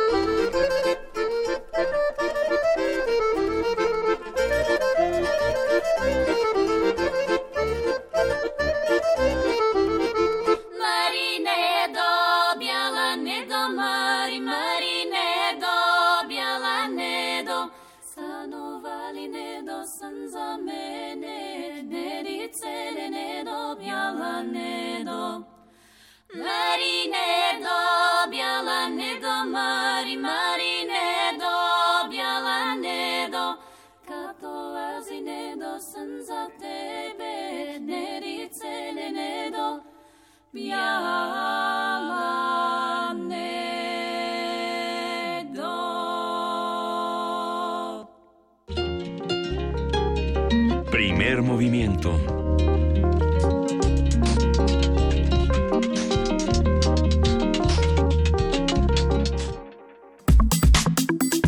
Nota Internacional. Un juez federal de Estados Unidos bloqueó el martes la publicación de planos para la fabricación de armas en impresoras 3D. La resolución del juez Robert Lasnik frena un acuerdo entre el gobierno del presidente Donald Trump y la empresa tejana Defense Distribute, que ha anunciado en su página web el inicio formal de la era de las armas descargables. Los detractores de este acuerdo señalaron que se trataría de un armamento fantasma, imposible de rastrear y detectar, por lo que representaría una amenaza a la seguridad global. Cody Wilson, cofundador de la empresa, aseguró que ya hubo ciertas descargas, pues los planos fueron subidos en su sitio web desde el pasado viernes. También defendió su divulgación bajo los derechos de la primera y segunda enmienda, que consagran el derecho a la libertad de expresión y a portar armas, como lo han mostrado en varias páginas de Twitter y Facebook muchos usuarios. A partir de las notas sobre la posibilidad de publicar en Internet las instrucciones para construir un arma, hablaremos sobre las posibilidades de esta plataforma y los conflictos que plantea su regulación. Nos acompaña para ello el maestro Rubén Darío Vázquez, profesor de la Universidad Nacional Autónoma de México, de la Universidad Iberoamericana y columnista en Forbes México. ¿Cómo estás, eh, Rubén Darío? Muchísimas gracias por conversar con nosotros. Hola, ¿qué tal amigos? Muy buenos días para ustedes y para su auditorio. A ver, eh, ¿En qué, cómo, cómo lees tú este, este conflicto, más allá de, eh, de, si se debe tener posibilidad de construir un arma en la comodidad de su hogar? Mira, es que esto tiene que ver con el contexto eh, estadounidense. En uh -huh. Estados Unidos las armas son legales. Eh, y obviamente lo que se está eh, proponiendo aquí es que los ciudadanos puedan descargar estas armas e imprimirlas incluso en, en estos planos, en estas impresoras 3D. Uh -huh. eh, ahora, el problema es que eh, evidentemente también se necesitan permisos y cierta capacitación para tener un arma. O sea, no simplemente es, es eh, tenerla ya, armarla ya. Uh -huh. en este caso, se supone que se está aludiendo a cierta libertad de, de información en la red. Sin embargo, y aquí hay que tener muy claro que no necesariamente todo lo que existe en la red es, es eh, necesario, es legal o eh, es benéfico para toda la sociedad. Uh -huh. Como sabemos, Internet está lleno de, eh, de contenidos, de información, de situaciones que no necesariamente son benéficas para el resto de la sociedad. O sea, incluso nosotros con cierta eh, con, con, cierta eh, búsqueda que podemos hacer en el Internet profundo, pues podemos encontrar planos para hacer bombas, para eh, suicidarnos de una manera indolora. En fin, podemos encontrar muchas, mucha información que no necesariamente es positiva. Ahora, entiendo que en Estados Unidos eh, el hecho de tener armas eh, es totalmente legal. Sin embargo, em, el hecho de que cualquier persona las pueda descargar, eh, cualquier persona las pueda imprimir en una impresora 3D en su casa, pues la verdad es que puede poner en peligro eh, no solamente eh, a, a, al resto de la población, sino incluso a los propios usuarios que puedan descargar estas estas armas y que puedan y que puedan dañar a una persona o dañarse ellos mismos. Estamos hablando incluso que eh, niños, adolescentes podrían hacerlo. Y la situación en Estados Unidos eh, sobre el uso de las armas, pues la vemos que es cada vez más complicado. Las matanzas en las escuelas, en la calle, de personas que pues no tienen la, la capacidad intelectual de poseer un arma y la tienen y la, tienen físicamente pues eh, eh, ha causado grandes desgracias en Estados Unidos. Creo que es un tema que debería en, en muchos momentos bueno pues estar prohibido. No no creo que que eh, tenga que ver con un libre flujo de la información en internet porque además es, es, es peligrosísimo porque no se va a quedar solo en Estados Unidos la, la, los planos de las armas, va a empezar a, a correr por todo el mundo. Imagínense nada más que eh, cualquier persona puede imprimir un arma en 3D en, en prácticamente cualquier zona, cualquier país, ¿no? Eso es la verdad muy delicado. Recordaba la serie Crossing Lines de, que, que apareció en Netflix. Justamente hay un capítulo, creo que en la tercera temporada, donde alguien, este, este, este agente que viene de Irlanda del Norte, está a punto de imprimir un arma 3D para cruzar una frontera, ¿no?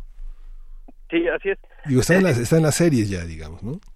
Sí, y, y recordaremos también esta película eh, de David Cronenberg, eh, no recuerdo su nombre, en donde hacen una, una arma eh, de restos biológicos para que no pueda ser detectada en, en, en los sistemas de detección de armas. Eh, es una película de ciencia ficción, no recuerdo el nombre, quizá tú me ayudes, Miguel Ángel. Sí, no Eh, recuerdo, sí, tengo las imágenes en la cabeza, pero no, no me acuerdo cómo se llama. eh, sí, que, que imagínate nada más, cualquier persona podría imprimir Es este Existence, ¿no? Existence, Sí, exactamente, sí, sí, Existence. Una, una, una cinta muy buena de, de, de- de ciencia ficción, de mis favoritas de ciencia ficción. Pero ese es el punto, imagínate nada más. Eh, son materiales que no son necesariamente detectables en, en, en, en, en las aduanas, en, en, eh, con estos arcos que detectan metales y Los demás. perros. Es plástico, Ajá. sí. Es plástico a final de cuentas. Y producir un arma letal eh, y que cualquier persona la pueda tener, imagínate el riesgo que va a haber, eh, no solamente en los aeropuertos y demás, sino prácticamente en todo el mundo. Cualquier persona podría tener un, un, arma. O, como sucede en, en, como vimos en estas propias películas, pues, imagínate que 10 personas impriman ciertas partes de las armas, las puedan pasar sin ningún problema dentro de un aeropuerto eh, y armarla adentro, ¿no? Imagínate nada más el, el, el problema que puede causar esto. Eh, Rubén Darío, eh, por supuesto que están esos eh, están esos argumentos y son enormemente importantes. La posibilidad de tener un arma que no tiene número de serie, que no eh, que no se puede detectar, que no pasa por las, eh, que pasa tranquilamente por las aduanas, es muy grave a nivel global, porque bueno, Internet ya no se queda en un solo espacio, lo sabemos. Pero eh, ahí está otro lado, que es esa otra parte del argumento, que es dónde, eh, cómo, eh, cómo haces esto y regulas esto y sientas un precedente. Porque entonces, o sea, en Internet se puede encontrar todo. En Internet se puede encontrar cómo envenenar, cómo eh, hacer una bomba molotov, cómo hacer pólvora. O sea, hay, hay un montón de información, como tú decías al principio, que eh, puede ser usada eh, en contra de muchos seres humanos y puede usar, ser usada para el mal, pongámoslo, eh, llevémoslo a esta, hasta esa reducción. Y... ¿Y cómo, dónde pones la línea y dónde dices qué información sí, qué no? ¿Quién lo hace y con qué argumentos? Mira, es un poco como lo que sucede con los delitos cibernéticos. Ujú. Eh, eh, por ejemplo, no, no es delito ver pornografía o, o acceder a sitios de pornografía y demás, siempre y cuando, bueno, pues los modelos tengan más de 18 años, cumplan ciertas regulaciones, etcétera, etcétera. Sin embargo, eh, eh, esto eh, no aplica, por ejemplo, para la pornografía infantil o para los delitos cibernéticos o para eh, eh, el phishing, ¿no? Que es cuando te roban tu identidad y, y, demás. Hay ciertas prácticas en Internet que sí están claramente identificadas, que sí están claramente eh, sancionadas y que, bueno, pues, las personas que incurran en este tipo de prácticas se pueden llevar una sanción, incluso hasta de cárcel, ¿no?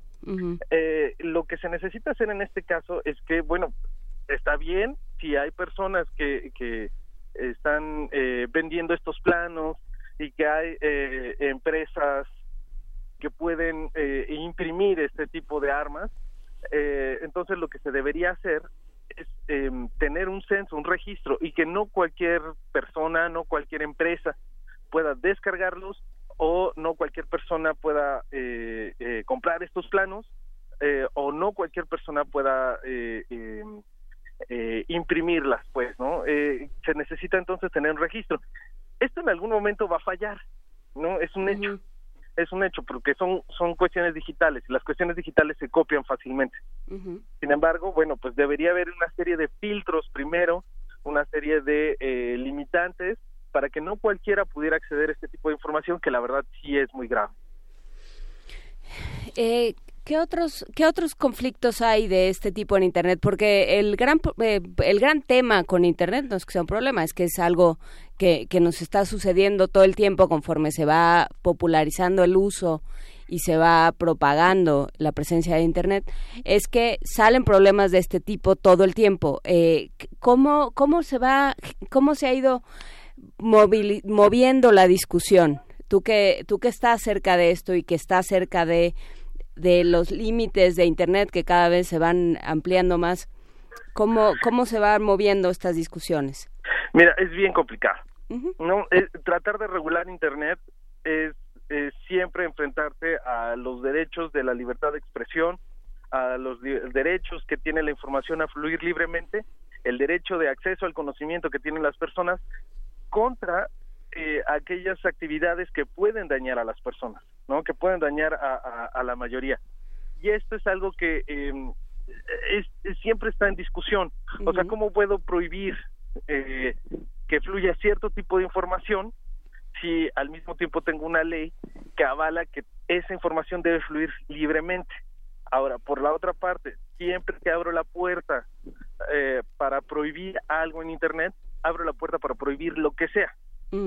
Entonces, por ejemplo, las leyes que tienen que ver con el bullying, con el bullying cibernético, eh, pues están eh, orientadas a evitar que niños o adolescentes sufran este tipo de acoso, lo cual me parece correcto. Sin embargo, bueno, pues también tiene que ver con la forma en la que políticos o eh, em, funcionarios públicos, etcétera, se pueden escudar para que ya no les hagan memes o no los critiquen o se persiga a quienes los, los critican o hablan de ellos. Entonces siempre es una, un arma de doble filo. Aquí siempre se, se tiene que poner en la balanza qué es más importante. Creo que en este caso, en el caso de las armas, bueno, está más, más claro que lo que se tiene que proteger es la seguridad de las personas. Eh, imagina, como dijimos hace rato, eh, cualquier persona podría imprimir un arma, hasta un niño, hasta un niño. Entonces, imagínate nada más lo peligroso que podría ser que eh, un niño tuviera un arma impresa en, una impresora 3D que la llevara a la escuela. Simplemente, eh, o sea, imagínate nada más, ¿no? Para eh, lo peligroso que esto sería, más allá de que la información pueda fluir libremente. Creo que hay que ponerlo en la balanza. Siempre hay discusión entre lo que sí se puede hacer, lo que no, lo que es permisible y lo que no, y nunca queda claro que esta división tan tan brumosa. Estas previsiones, como señalaba Juan Inés, la, dificultad de, de, normar sin censurar, este, eh, y esto que tú señalaste desde el principio, en la que, no sé, pienso, en esta definición de Gaitalese en torno a la pornografía, en torno a las prácticas en Estados Unidos, él señalaba que la pornografía es una cuestión de legislación hay estados en donde lo, este, lo permitido es altamente subversivo y donde también el, tema de las armas es lo que nos distingue, lo que marca las fronteras entre Estados Unidos y el resto del mundo. Así es, es, es, es muy complicado. Estados Unidos es muy permisivo en, en ciertas prácticas que en el resto del mundo no. Eh, simplemente pues nosotros en México estamos sufriendo por precisamente la, la, eh, la venta de armas legales. Cualquier persona puede eh, ir a comprar un, prácticamente todo un arsenal a una, a una tienda de armas en Estados Unidos y pasarlo de forma ilegal a México. Entonces, eh, y, y, sin embargo, bueno, y a pesar de que las, las eh, digamos, las consecuencias son claras, las consecuencias son muy evidentes, no solamente para, para México, sino para el propio Estados Unidos, bueno, hay quienes eh, alegan que es su derecho tener un arma en casa, su derecho tener eh, eh, armas con que defenderse. Entonces, eh, este tipo de legislación, este tipo de visión que tiene Estados Unidos es complicadísimo respecto de la forma en la que puede afectar al resto del mundo. y, y, y, bueno, ellos tienen derecho a pensar que es lo mejor para sus ciudadanos, pero también eh, está claramente que se han equivocado en, muchas ocasiones respecto de, de, de, las decisiones que han tomado en, en, las leyes que tiene. Nosotros como periodistas hemos tenido como la, fortuna de ver, de ver muchísimas cosas, tú, sobre todo tú, porque no sé, me ha tocado ver exhibiciones de HP, de Epson, de todas estas, eh, todas estas eh, representantes en Latinoamérica con estas impresoras 3D desde hace por lo menos desde por lo menos desde 2010 ya este que participan en exposiciones, que hacen maquetas, que es algo muy impresionante.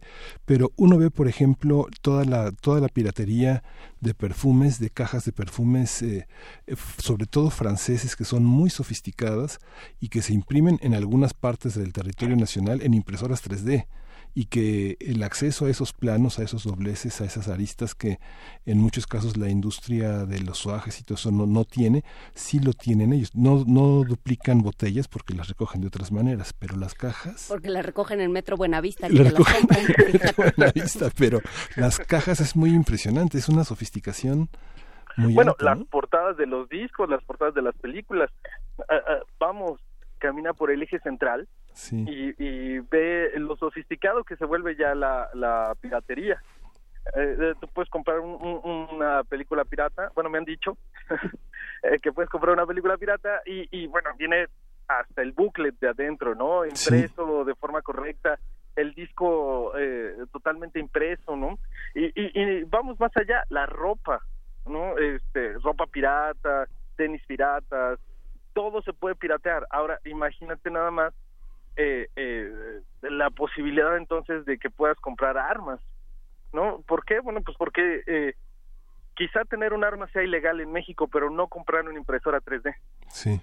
Entonces, eh, compras una impresora 3D, eh, imagínate nada más eh, este, los cárteles locales eh, que puedan eh, tener acceso a este tipo de tecnología, imprimen y mira, sin problema, ¿eh? eh, todo el mundo ya va a traer un arma que de por sí las tiene no y es y es peligrosísimo precisamente para para para el resto de la población. Imagínate nada más estamos en, una etapa en donde prácticamente estamos en el viejo este no eh, prácticamente alguien te puede matar porque te le quedaste viendo feo sí. ¿no? la República va a acusar a los Estados Unidos de vendernos impresoras. Sí eh, imagínate nada más no imagínate nada más. O sea es, es bien difícil eh, eh, esta situación y la forma en la que va a afectar de forma negativa al mundo. Yo creo que hay un, bien común hay una forma de legislar pensando en el bien común y creo que en este caso no se está tomando en cuenta. Pues habrá que habrá que comentarlo, ¿no? Hay una parte vertiginosa de, de, lo que sucede con Internet, de las discusiones que se, que se generan en torno a la cantidad de información, al flujo de, información, al derecho a la privacidad, justamente al derecho a, los derechos de autor. Hay muchos temas eh, sobre las las políticas tradicionales, las usanzas tradicionales y los límites tradicionales que Internet ha venido a, a pues a transgredir. Y creo que esa es la, la discusión que nos toca tener como, como ciudadanos y como usuarios de, de Internet, Rubén Darío. Sí, creo que sí, el hecho de tener acceso a la tecnología y poder hacer cosas con ellas no necesariamente eh, indica que estamos haciendo lo correcto. Pues bueno, lo seguiremos platicando. Muchísimas gracias, eh, Rubén Darío Vázquez, profesor de la Universidad Nacional Autónoma de México, de la Universidad Iberoamericana, columnista de Forbes México. Muchísimas gracias por conversar con nosotros esta mañana. Gracias a ustedes, un saludo para, para, eh, ustedes dos y para todos los auditores. Muchas gracias. Y vamos, a escuchar, ¿escuchaste la lluvia de George Ezra?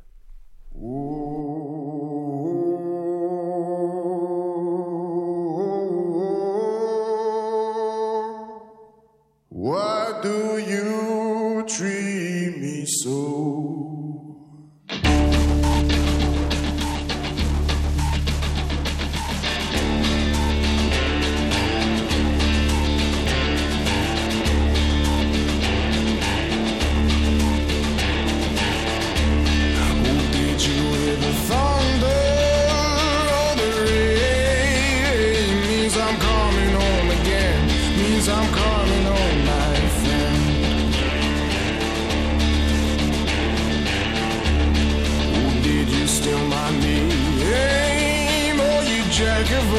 Trade, you're the master of none.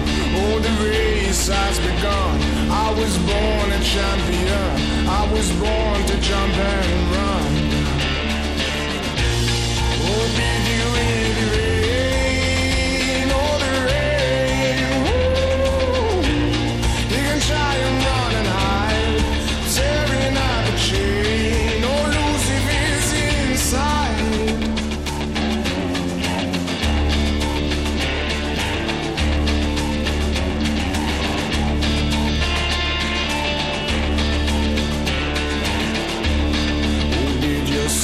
tell you I was wasting up your time? Oh, now you're wasting mine.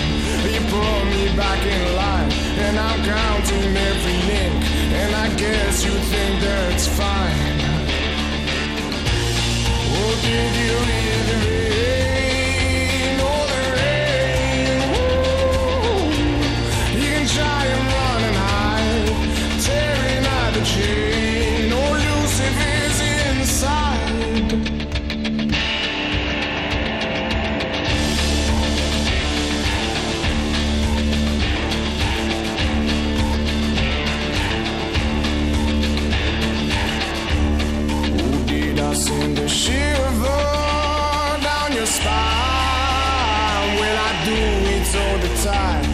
a little trick of mine. Did I make you shake your knees? Did I make him spill his wine? Lord, I'm spreading like disease. No, I'm all up in your mind.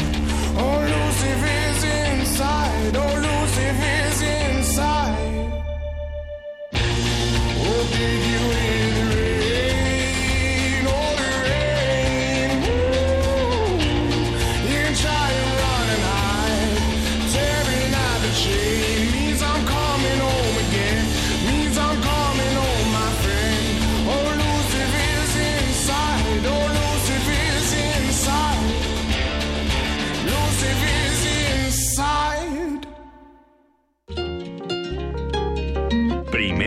Movimiento.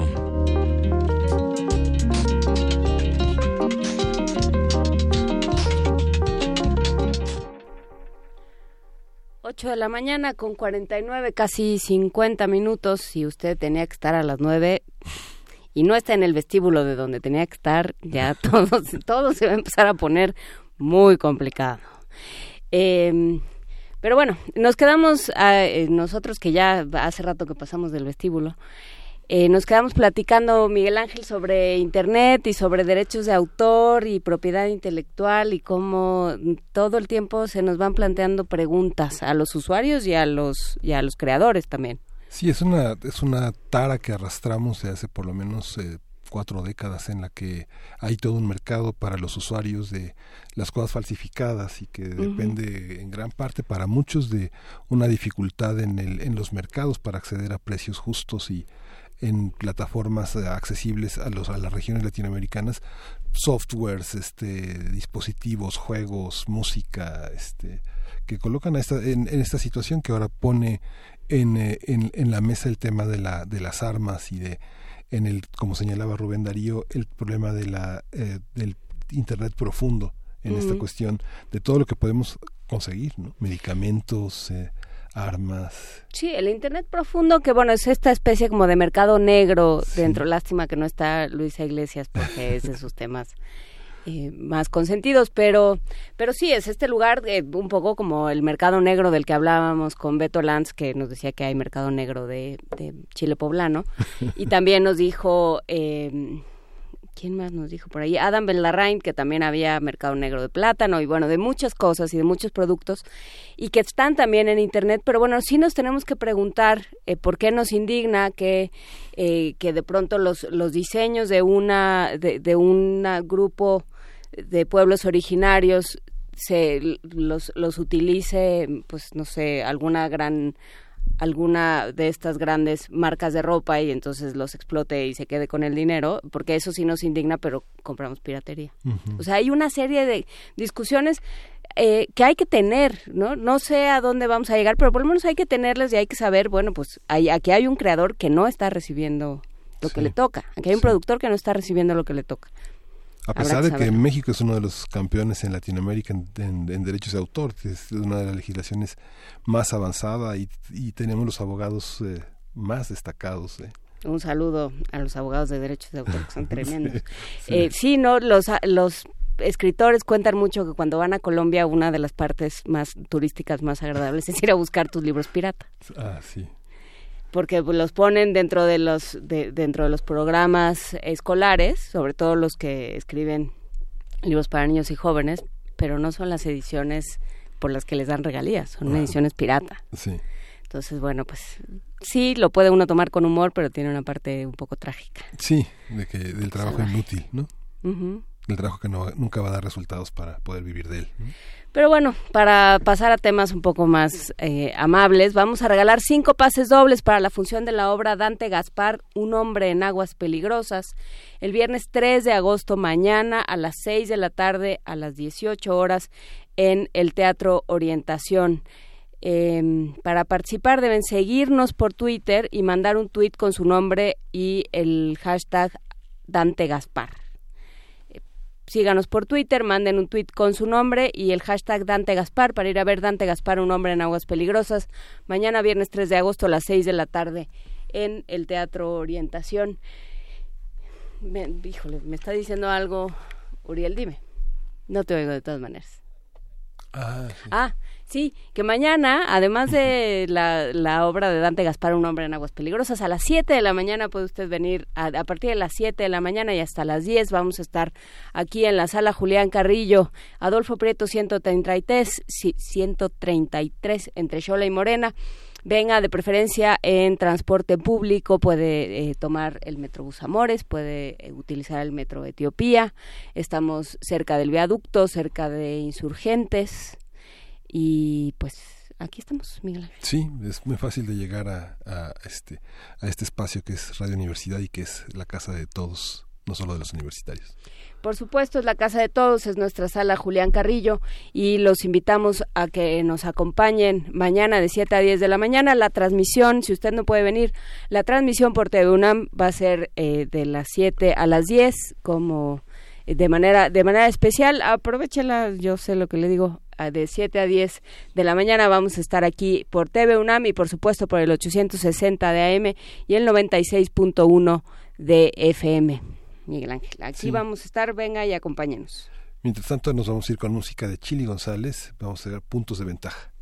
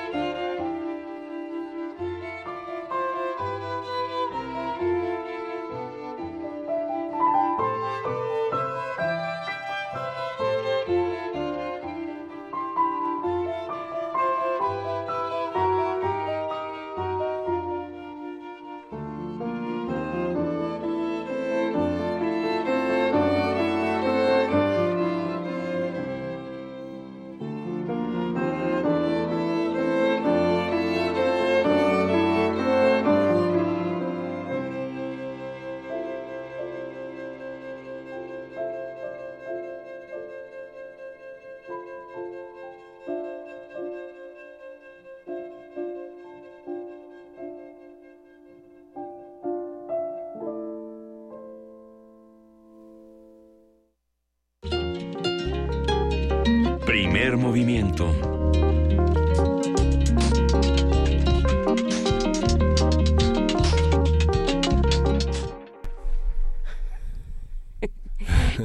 Uriel, eh, Uriel Gámez, quien está ahorita, en este momento tomó posesión de la producción, le gusta que, que exprimamos Sí, las horas los hasta, hasta sus últimos segundos. Nada de que no, ya, mira, déjala y nos vamos. No, no, no, no, no.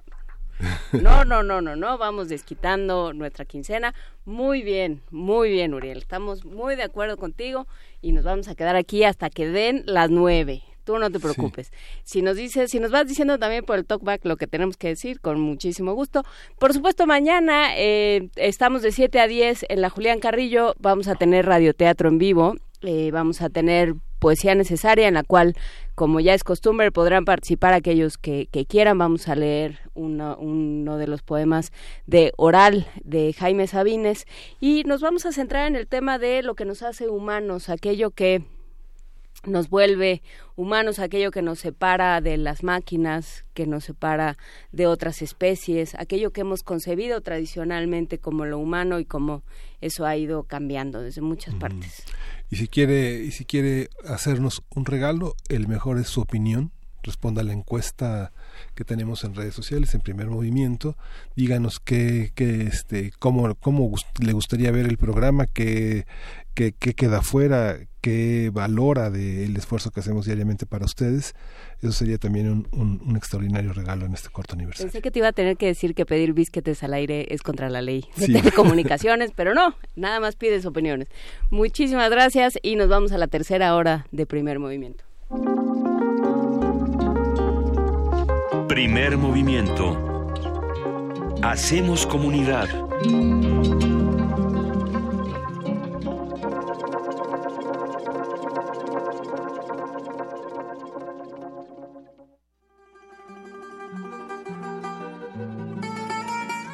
De Alcorcón a los Balcanes. De Cabo Verde a la India. Se parte de este viaje por la música del mundo. Mundofonías. Una expedición de Araceli Zigane y Juan Antonio Vázquez. Sábados a las 18 horas por el 96.1 de FM. Radio UNAM. Experiencia sonora.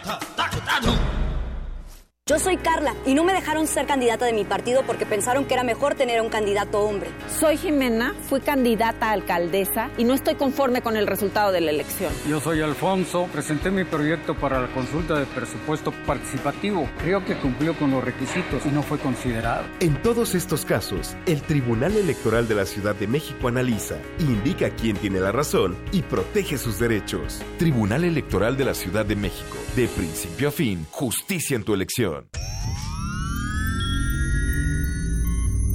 Hemos visto historias que definen la identidad de una época. Sentimos los trailers, la fila de las palomitas, los créditos y el número de los asientos. Nos gusta el cine. Todo el cine. Y queremos platicar, debatir y discutir sobre él. De Retinas. Un horizonte sonoro para vivir el cine. Martes, 21 horas. Por el 96.1 de FM. Radio UNAM.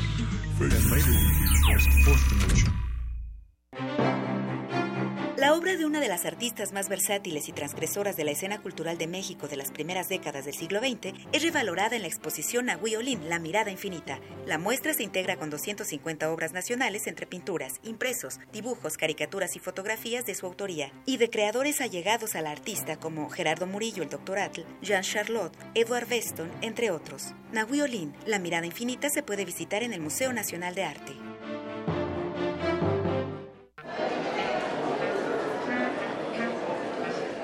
Historia de la literatura. Concepción del arte. Idealismo revolucionario. Amores fugitivos. Conferencias magistrales. Creadores escénicos. Descontentos sociales. Clases inolvidables. En más de 100 años, ¿Cuántos recuerdos no han circulado por los pasillos de la Facultad de Filosofía y Letras? Eureka. Un programa con filo, Sofía y Letras. Escúchalo todos los lunes a las 16 horas por el 96.1 de FM. Radio UNAM. Experiencia sonora. De la nave de la Resistencia existe una habitación que nunca se abre. Excepto la última hora del último día de la semana. Ahí- Ahí vamos a reírnos del mundo, a demoler los muros con canciones, a bailar en la posición que queramos. Todos eligen la música, todos la disfrutan. Todos la bailan. El Buscapiés. Tú eres el alma de esta fiesta. Viernes, 22 horas. Por el 96.1 de FM. Radio UNAM.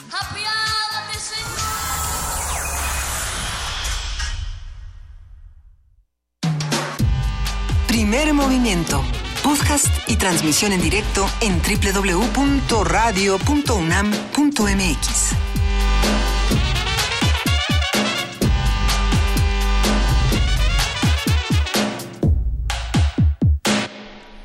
Nueve de la mañana con cuatro minutos, Miguel Ángel Quemain, ya estamos de vuelta en la tercera hora de primer movimiento. Un abrazo a Luisa Iglesias que se quedó en la banca el día de hoy, pero mañana la tendremos de regreso en nuestra alineación. Sí, seguramente está más lista que nosotros viendo el programa. Ay, yo espero que no, espero que esté durmiendo o haciendo otra cosa y despejándose. Pero bueno, pues venimos de dos horas eh, muy muy metidas en, en diferentes temas. Hablamos sobre chiles en nogada, hablamos sobre Internet, sobre las armas en Internet, sobre la, la necesidad de regulación y por supuesto hablamos sobre la elección en Puebla. Quedaron muchísimas preguntas, ¿no? No, no que acaba de quedar claro qué va a pasar con todos esos votos y de qué manera se va a manifestar eh, pues todo el grupo de votantes que no se vio reflejado en la decisión. Sí, es un problema complejo, sobre todo porque ambos, eh, se- se- se- será válido decir bandos, ambos bandos, ambos este, candidatos eh, tienen un enorme poder en la entidad, ¿no? la, la- la cascada de votos que provocó la elección presidencial hacia los aspirantes por parte de Morena es un indicador que aparentemente garantizaría la, el triunfo de, de Barbosa, pero también hay una hay una parte que hay una manera de conseguir votos del del de los electores que es es haciendo cosas por ellos. Y yo creo que Moreno Valle con toda y la ambición que tuvo como gobernador para llegar a puestos eh, importantes a los que no llegó en el gobierno federal son este indicadores interesantes de cómo también pudo inclinarse una una voto un voto importante por su esposa que no fue una no fue solamente una primera dama sino que fue una un personaje muy activo en la en la parte de Marta Erika Alonso en la parte de la cultura y el desarrollo social en la entidad que tampoco este hay que echarlo por la borda es un actor político importante y el tribunal tendrá que resolverlo ¿no? El tribunal tendrá que resolverlo y tendrá también eh, que creo que atender a las a las quejas de una de un grupo de ciudadanos que pues, eh, se está se ve ofendido ah, y se ve por supuesto vulnerado en su en su voto. Lo seguiremos eh, de cerca, eh, pues muchísimas gracias a Aranzazú Ayala que desde Puebla lo platicó con nosotros, pero por lo pronto y para que se nos se nos pase un poco el mal momento, lo vamos a dejar de lado y vamos a pasar a poesía necesaria. Primer movimiento.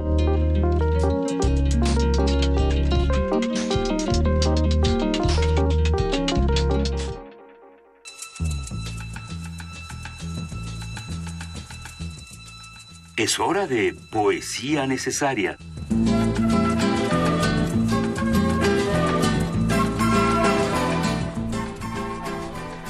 Álvaro, Álvaro Uribe es el autor del que leeré un texto poético que está, que forma parte de una serie de textos que publicó en historias de historias eh, y que forma parte de un texto inédito en su, en su trabajo de, de narrador y es un trabajo poético muy interesante que vamos a acompañar con la canción de John Lennon Madre.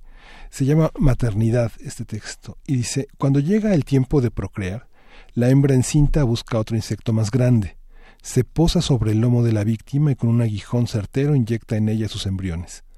Los gérmenes incuban largamente en el vientre del insecto inoculado y después de un tranquilo periodo de gestación, las larvas horadan las frágiles cáscaras que las envolvían, No acceden directamente al mundo, se encuentran en un medio húmedo y carnoso que las protege, pero también las ciega y las asfixia. Así se dan cuenta de que han nacido a medias. Deben atravesar las entrañas de su anfitrión para curtir su infancia en el aire, y entonces comienzan a devorar sin malicia, sin hambre casi, porque las mandíbulas son lo único que tienen para abrirse camino. Las usan pausadamente, y el insecto que les es morada está demasiado cerca de él mismo para defenderse. Advierte que sus vísceras se hacen alimento y recorrido de algo encerrado en ellas. Debe aguardar y seguir alojando su dolor, que no es eterno. Pronto verá cómo su piel se abre y permite la salida de su progenie involuntaria. Al asomar la cabeza, los recién nacidos, la incubadora muere y la prole termina de nutrirse con su último aliento.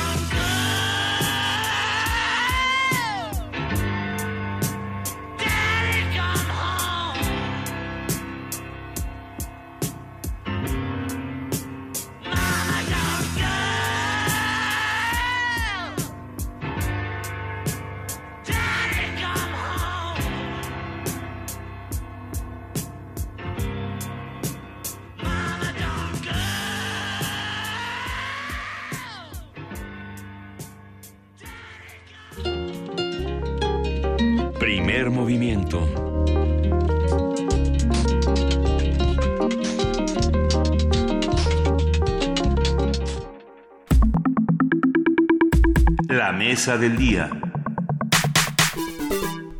Como todos los jueves son jueves de mundos posibles cuando llega Alberto Betancourt a esta, a esta cabina. ¿Qué tal Miguel Ángel? Buenos días y todos los jueves es un gran gusto saludarlos a ustedes y a nuestros amigos que nos hacen favor de escucharnos. Cuéntanos, Alberto Betancourt, las BRICS en Johannesburgo. Sí, eh, se llevó a cabo la décima reunión, ya la décima reunión del grupo BRICS, integrado por Brasil, Rusia, India, China y Sudáfrica, los días 25 y 26 de julio del presente. Y pues ahí ocurrieron una serie de cosas interesantes. Siempre que uno se aproxima a este tipo de reuniones, a las cumbres en las que participan los jefes de Estado, pues lo primero que uno se pregunta es si realmente pasó algo. Las, las reuniones de ese tipo normalmente suelen difundir boletines de prensa como si los eventos hubieran sido trascendentes y a veces no lo son. Eh, en algunas otras ocasiones efectivamente tú ves algo similar a una especie de pequeña cumbre de Yalta en la que los poderosos, dependiendo de su tamaño, pues están repartiendo el mundo.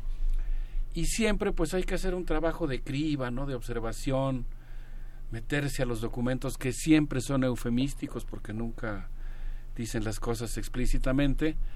Es un trabajo que a veces es arduo, hasta aburrido, y de pronto ahí te encuentras perlas y descubres elementos muy importantes en disputa en la organización del poder mundial. Así que yo me pregunté qué había pasado en esa reunión de Johannesburgo, si había pasado algo interesante y pues me encontré con cosas que me parece que vale la pena eh, tener presentes y en observación. Quisiera comenzar diciendo que una de las eh, ideas que más me llamó la atención de la reunión de los BRICS es que uno de los temas que se plantearon fue la eventual desdolarización de la economía mundial. Es decir, que los países integrantes del BRICS parecen ir hacia una política de reducir en la composición de sus reservas de divisas el monto de los dólares para aumentar otro tipo de monedas.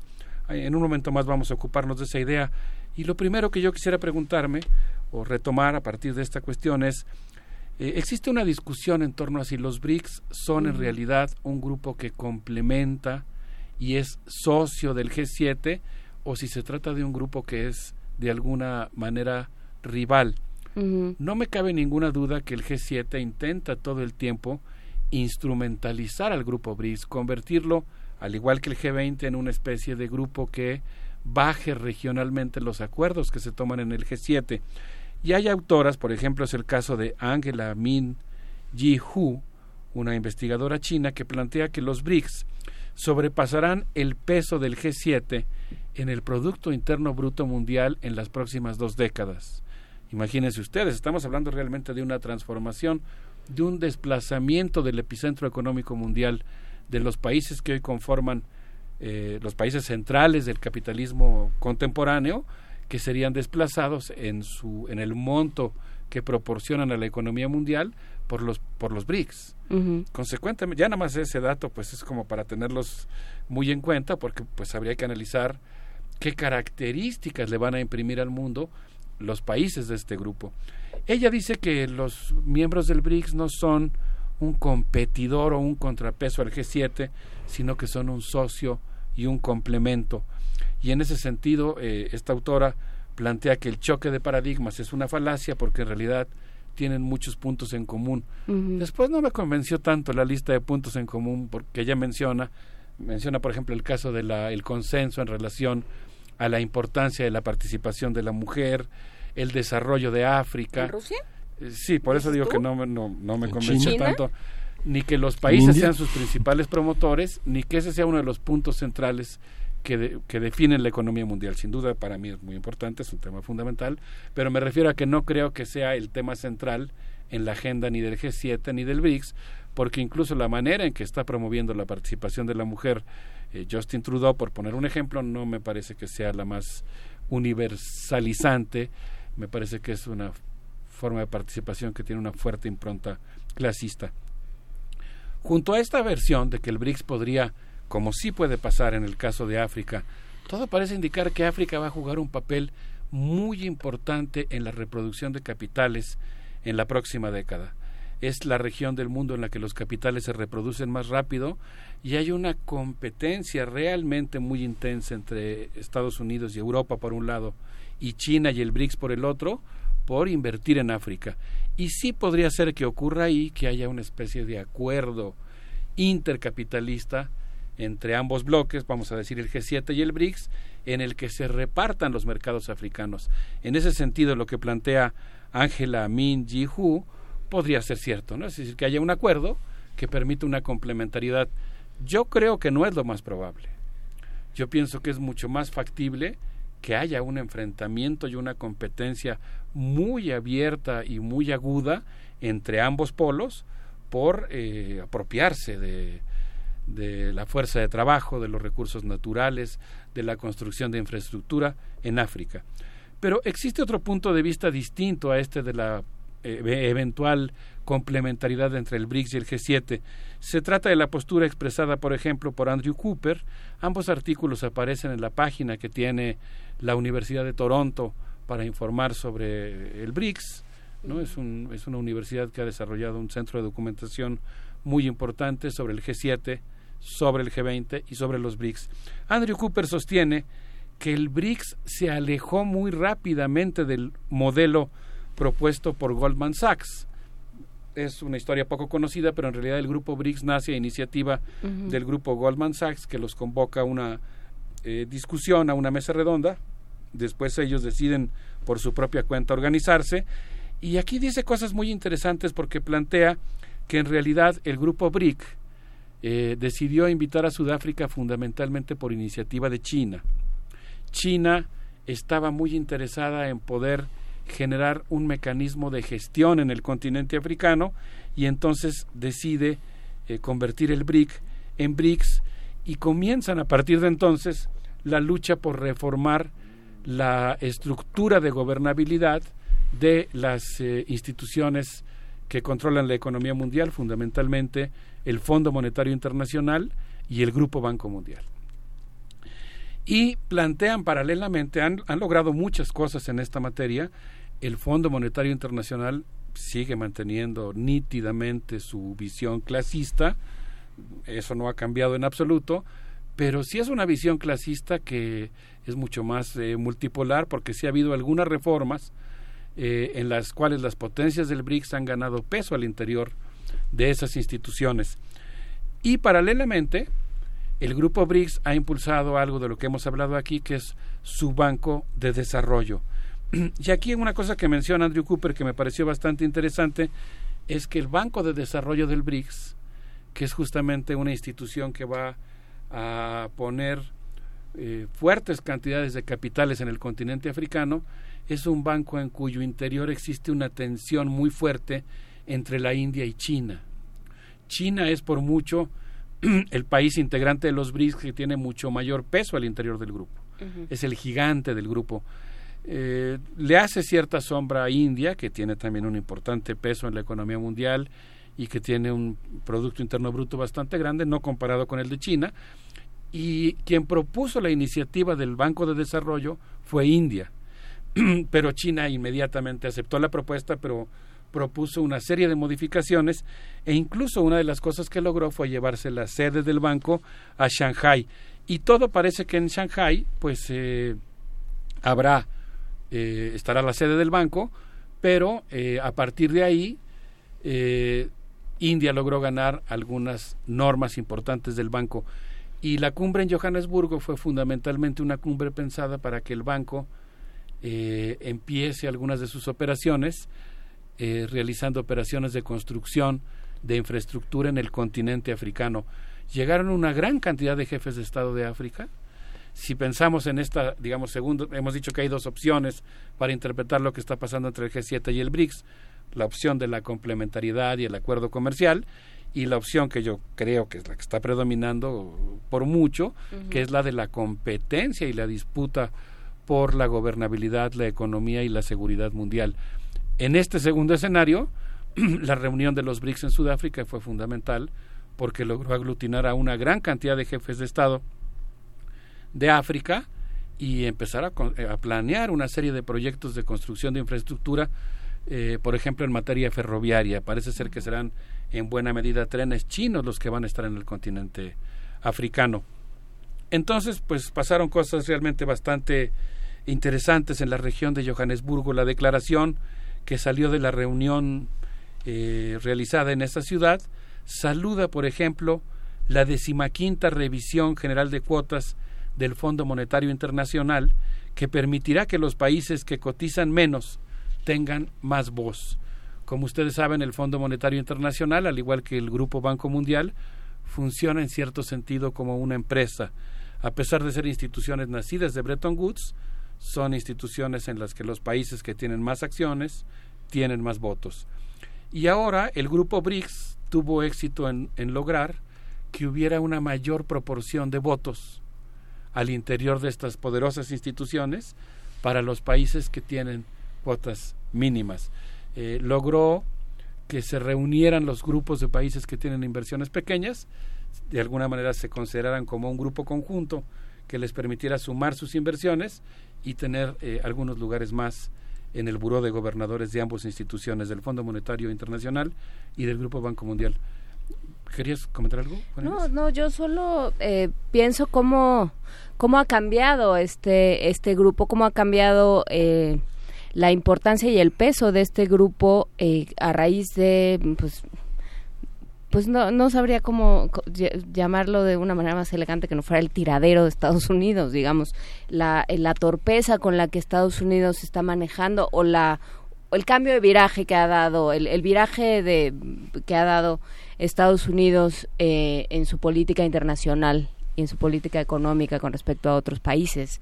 Entonces sí, eh, eh, es importante pensar en Rusia como parte antigua del G8, ¿no? De- del cual sale y se convierte en G7. Entonces entra este otro grupo y toma una importancia tanto Rusia como China, y bueno, pues India nada más por la cantidad de gente, ¿no? y Sudáfrica por, por la posición en, en África, que además impl- implica una serie de recursos naturales importantísima. Eh, pues todo esto sí le da una fuerza muy muy importante a- a al grupo BRICS que nadie se hubiera imaginado hace cinco o diez años.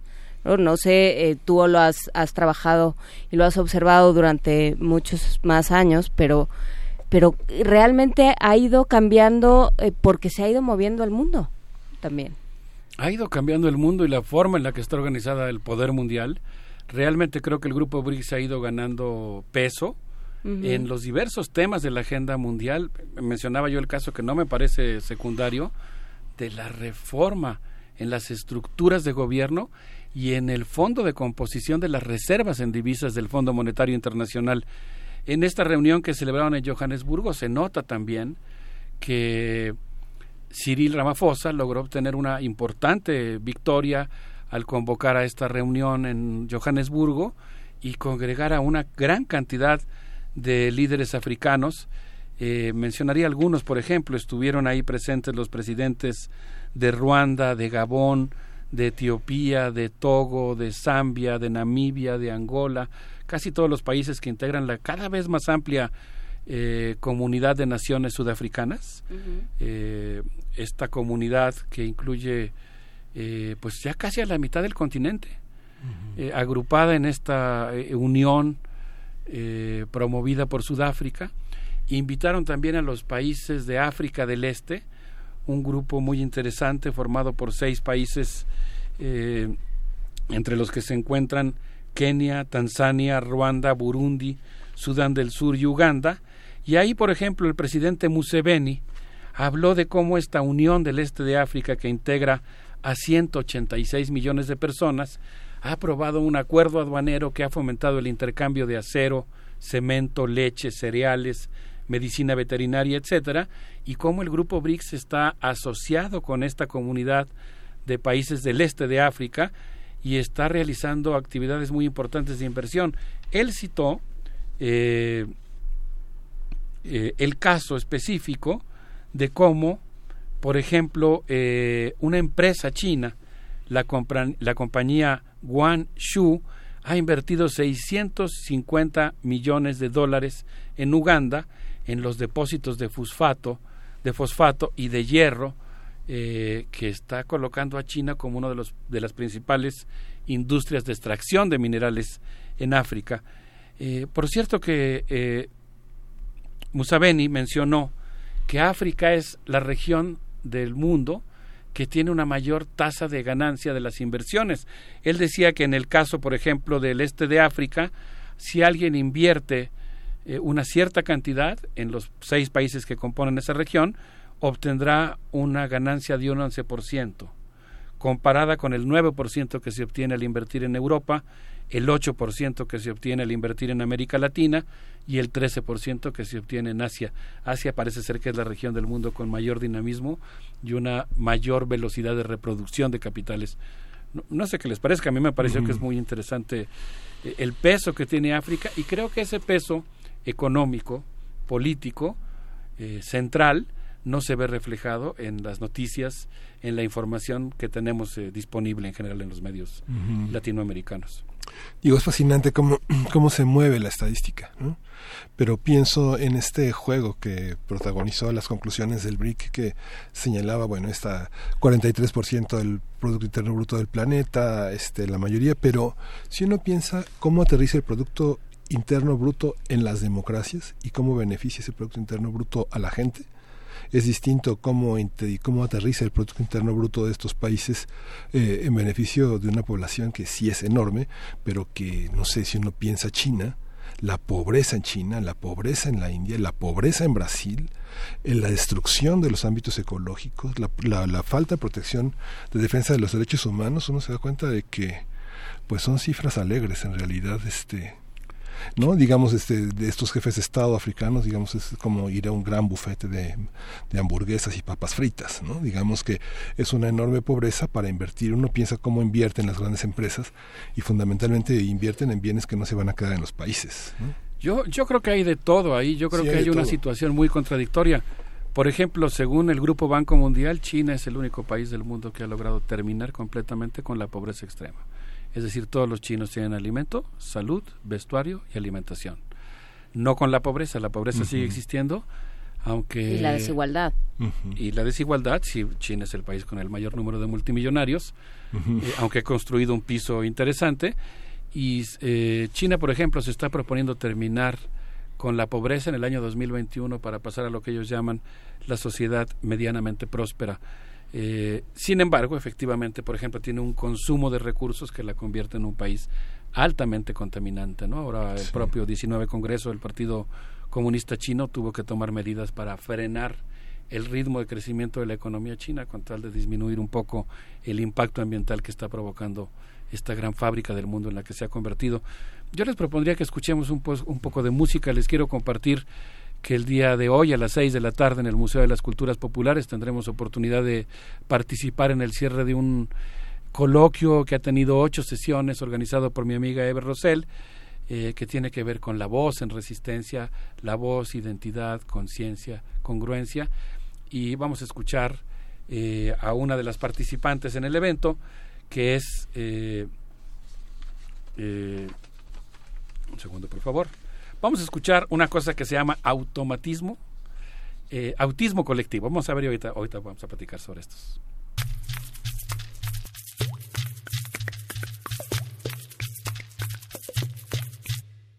Sacas tu iPad, sacas tu iPhone, sacas tu compu y te unes colectivo. Autismo colectivo. Sacas tu Nokia, sacas tu Android, sacas tu Blackberry y unes al autismo colectivo. Autismo colectivo. Hay tanta comunicación que es tanta desconexión, es tanta comunicación, pero tanta desconexión. Y dices, saca tu iPad, sacas tu iPhone, saca tu compu y únete al autismo colectivo. Autismo colectivo. Autismo colectivo, autismo colectivo. Tif, tif, tif, tif. Android, tif. Tif, Android, tif, mal. Tif, Android, tif, mal. Tif, Android, tif, mal. Tif, Android, tif, mal. Tif, Android, tif, mal.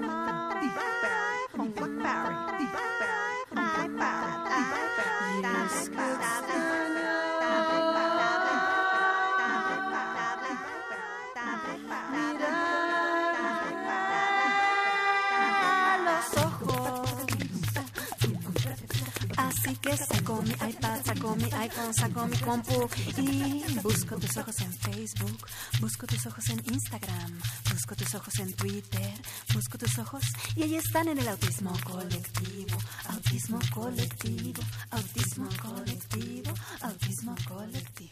En fin, este, tenemos aquí una, una discusión. Este vuelve a decir Alfred, Alberto Betancourt, si, si eres tan amable, vuélvenos a decir en el Museo de Culturas Populares, ¿a qué hora? A las seis de la tarde.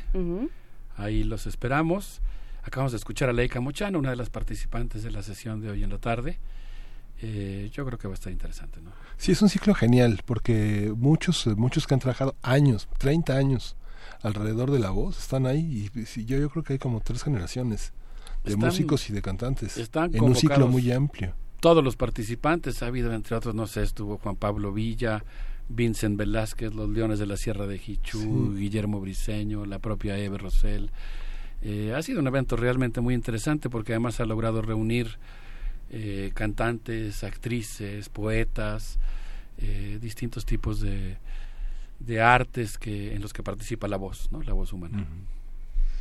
Pues bueno, y seguimos en esta conversación sobre las BRICS y hay algo que se, que de alguna manera se se vincula con lo que decía Miguel Ángel antes de irnos a canción, eh, Alberto Betancourt, no sé cómo lo veas tú, que es, eh, a mí me da un poco de susto la incorporación, eh, pensando en China, pensando en Rusia eh, y sus prácticas, la incorporación de África, pues nada más como, eh, como productora, como, como proveedora de recursos.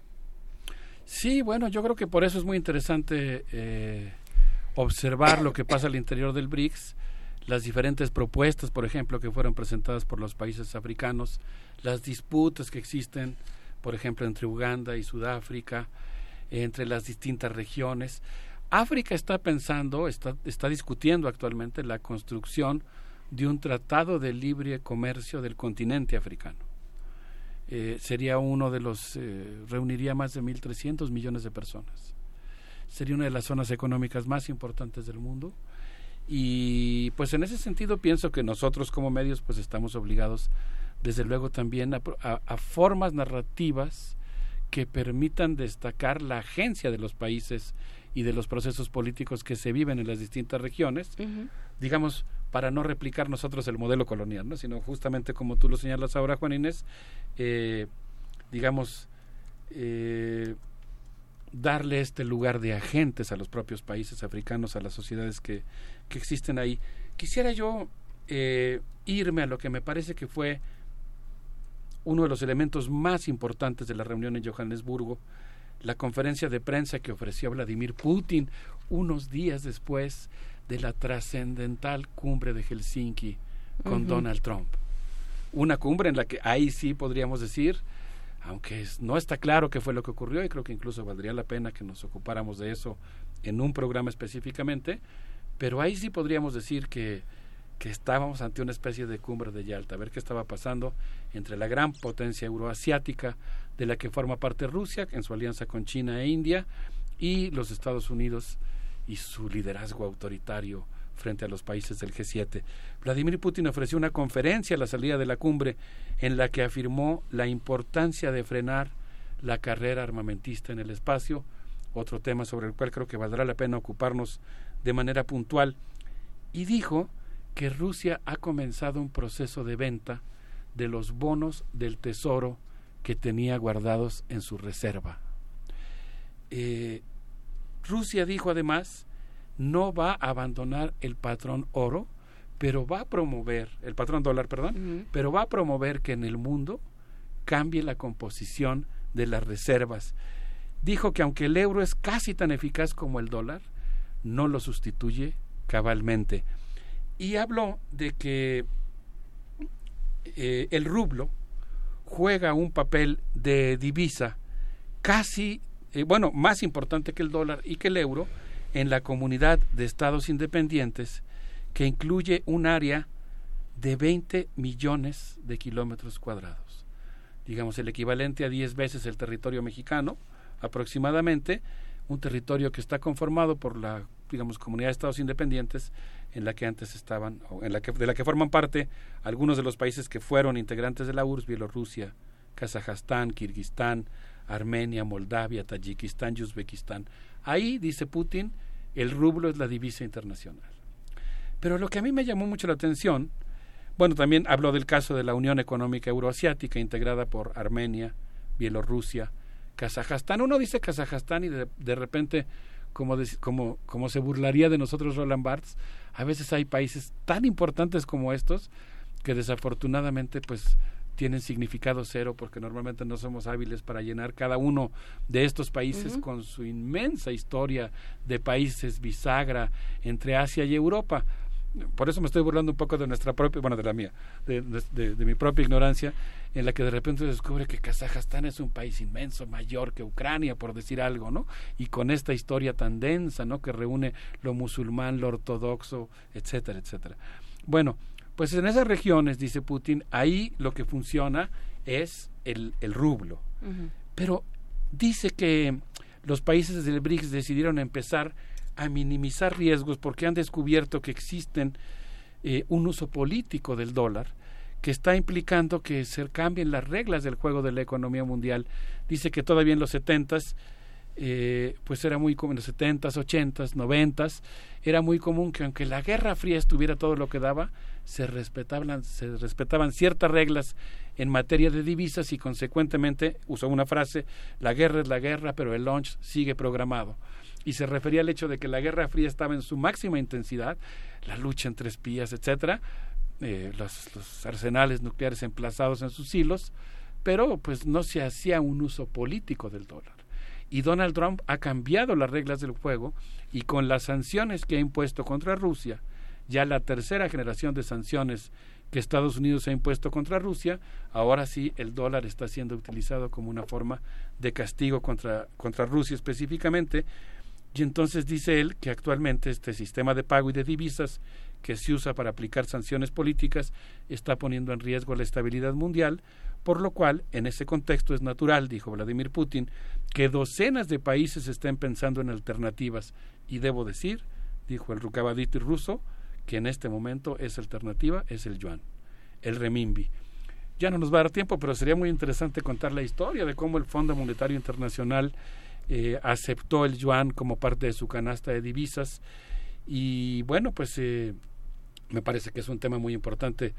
Cerraría diciendo que el grupo de los BRICS también habló sobre la cuarta revolución industrial y cómo pues hoy los países que integran el grupo están produciendo una gran cantidad de tecnologías eh, que están relacionadas con, con, los, eh, con las TICs, por ejemplo, y están inmersas en una gran discusión respecto a, por ejemplo, la cuestión del uso del, del Internet. Entonces, bueno, pues creo que la reunión de los BRICS fue muy interesante y este tema de la eventual desdolarización de la economía mundial, que es algo que, un proceso que en todo caso llevaría tiempo, pero que me parece que sirve muy bien como termómetro de dos cosas importantes. Está cambiando el epicentro económico de la economía global y segundo, las relaciones están muy tensas entre el G7 y el BRICS y parece ser, es una hipótesis, no habría que darlo por hecho, que el BRICS está reaccionando con medidas de integración, de respuesta colectiva a las guerras comerciales que está librando contra ellos Estados Unidos, que está tomando medidas contra, contra China muy fuertes, contra eh, Rusia, contra eh, Brasil, así que pues creo que no hay que perder de vista lo que está pasando con los BRICS. Por supuesto, no hay que perder de vista ninguno de los dos porque, como eh, también apuntaba Miguel Ángel, ahí está el capitalismo como, como motor de, para ambos grupos y ahí está también el problema medioambiental, ¿no? El problema eh, de esta eh, pues idea arrasadora de, de la producción, del crecimiento, del desarrollo, del que hemos hablado tanto. Entonces, sí eh, es algo que se tiene que, que ver con mucha atención y que se tiene que ver con muchísimas reticencias. Eh, Alberto Betancourt, al, sí, Alberto Betancourt, es que ya, ya, creo que ya no estoy dando, pero sí, justo es ese. Ese es el tema, ¿no? A costa de qué y, y, vamos a, desarrollar y vamos a producir en qué términos. Es que hay muchísimas, eh, muchos niveles eh, que muchas organizaciones consideran alarmantes, ¿no? Digamos, toda la parte de la Unión Internacional para la Conservación de la Naturaleza, por ejemplo, en 2012 señalaban una cifra entre 2012 y 2016 cerca de 120 mil, eh, cerca de, de 15 mil elefantes fueron arrasados por una permisividad que tiene que ver con la la casa y toda esta parte que viene de este de este conjunto de grupos no digamos Jane Goodall había señalado toda esta parte de la de la de la no aprobación de escuelas de ecología y de proyectos educativos por ejemplo el caso de Mali de Zimbabue de varios países pero sí la extracción de minas no digamos que la parte extractiva y la parte de explotación de hidrocarburos decían que si se juntaban 200 años de colonización en el continente, no se equiparaban a los últimos eh, dos años de explotación al aire libre de minas, ¿no? y no hay una educación digamos hay una hay cerca de un 12% de, de este de jóvenes que van a de la juventud africana que va a las escuelas formales no un 18% que estudia en escuelas informales en el continente pensando en un, un promedio de 16 países ¿no? Que tienen así esta, Sí, este, yo creo ¿no? que si nosotros queremos entender el capitalismo contemporáneo, pues tenemos que entender las luchas intercapitalistas. Definitivamente la contienda entre el G7 y el BRICS se ubica en ese contexto, aunque al mismo tiempo habría que reconocer ciertas contradicciones y particularidades. Porque así como Jean-Paul Sartre decía que no es lo mismo hablar de un burgués de cuando se refería a Flaubert, decía que no es lo mismo hablar de un burgués de París que de un burgués de provincias, así en nuestro caso pues habría que ver las particularidades, las contradicciones y los puntos en los que coinciden y se diferencian los países del G7 respecto a los países del BRICS. Yo diría que en general los países del BRICS están reproduciendo sus capitales, compitiendo por la disputa mundial, aunque algunos tienen sus particularidades que vale la pena también tomar en cuenta. Pues muchas gracias a todos, les mandamos un abrazo. Si todo sale bien, esperemos que el próximo jueves tengamos el gusto de hacer mundos posibles desde Beijing, donde tendremos el gusto de participar en el eh, en el Congreso Mundial de Filosofía Hay que tener cuidado con y la darles policía un reporte de china, primera mano de lo que cómo se ve el mundo desde Beijing. Perdón. Hay que tener cuidado con la policía secreta china, son, son muy, muy, muy perspicaces y muy hábiles. Tienes que leer todas tus novelas de Qiu Shalong antes de- para Por estar supuesto. preparado. Por lo pronto ahora estamos con seda roja. Muy bien, pues muchísimas gracias eh, Alberto Betancourt. Un, un gusto empezar un año más de primer movimiento contigo. Y nos vamos a música. ¿Con qué terminamos? Eh, vamos a terminar con un duelo entre Danger y Vincent Velázquez, Ujú. que fueron dos de los participantes del evento que tendrá su cierre el día de hoy Sí. a las 6 de la tarde. Esperemos que les guste. Adelante.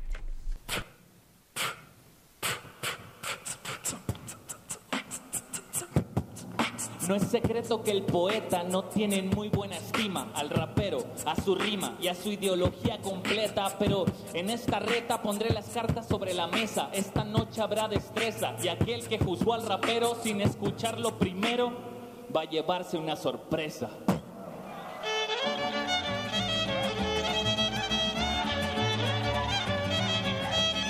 Traigo botas y sombrero, pero le aclaro a la gente, no grito ¡Tierra pariente! como un cantante grupero. Soy un poeta guapanguero cultivando el arte oral y tengo esgrima verbal para el que busca insultarme y mi flow para expresarme es la poesía decimal.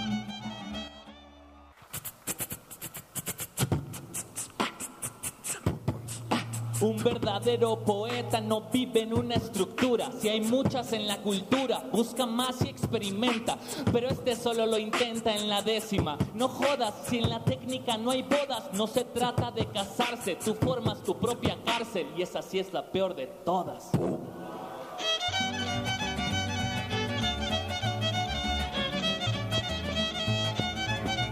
La décima es tradición, no es carcelaria estructura, es arte, historia, cultura, arraigo, cosmovisión, es fiesta en mi corazón y cielo para volar. No tiene caso rimar si no se alumbran senderos, no seas tú de los raperos que hablan nomás por hablar. Primer movimiento. Hacemos comunidad.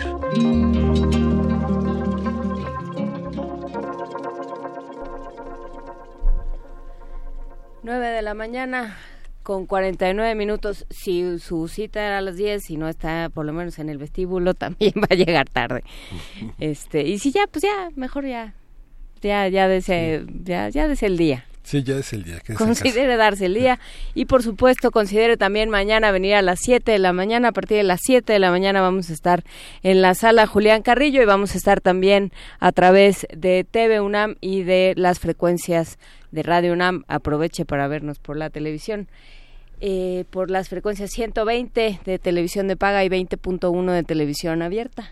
Vania, no te rías de mí, por favor. Ya Este, Habrá radioteatro este, para los niños que se quedan en la casa. Va a haber radioteatro se para los niños que que quedan no en la la casa, escuela. para los que vienen. Este, vamos a dar una variación de Pinocho hablando de lo que nos hace humanos y de quién quiere ser humano y a, y a qué costa. Eh, nos dice Alfredo Campos, eh, hablando de esto que conversábamos a las 7 de la mañana con Beto Lanz, que en esta temporada en Calpan y en San Nicolás de los Ranchos, en Puebla, hay sendas ferias de chiles en hogada, que quizás no son gourmet, pero son accesibles, ayudas a la economía local, turisteas y por supuesto eh, pues tienes ahí los ingredientes de primera mano, por lo menos los chiles dijo que eran de Calpan, ¿no? Sí, de Calpan y bueno, son estacionales. Y algo que no le preguntamos a Beto Aranzi, que tenía mucha tentación de preguntarle, es cómo a lo largo del año aparecen este, los chiles poblanos pequeñitos y doblados. ¿Cómo que hay una, habrá una especie de chiles poblanos especiales para que sean tan abombados y largos que puedan eh, recibir cualquier tipo de contenido? Mm, No sé, pero nos vas a, pues lo vamos a estar meditando. Eh, un saludo a todos los que nos escriben y a todos los que a los que hacen comunidad con nosotros. Eh, de pronto se nos complica Javier Barrera eh, introducir en las conversaciones, sobre todo cuando tienen las tienen ya tan organizadas como el maestro Alberto Betancourt, introducir ciertos temas en las conversaciones o ciertas preguntas, pero hacemos lo posible. Pero recuerden que si tienen algún tipo de comentario, alguna alguna inquietud, alguna solicitud para que este programa sea mejor, alguna idea para que este programa y quienes lo hacemos eh, lo hagamos mejor, pues eh, lo pueden entrar a la página de Radio UNAM, radio.unam.mx y contestar nuestra encuesta. También la estamos colgando en nuestras redes sociales. Nos viene muy bien su opinión. Siempre ponemos atención a todos los comentarios.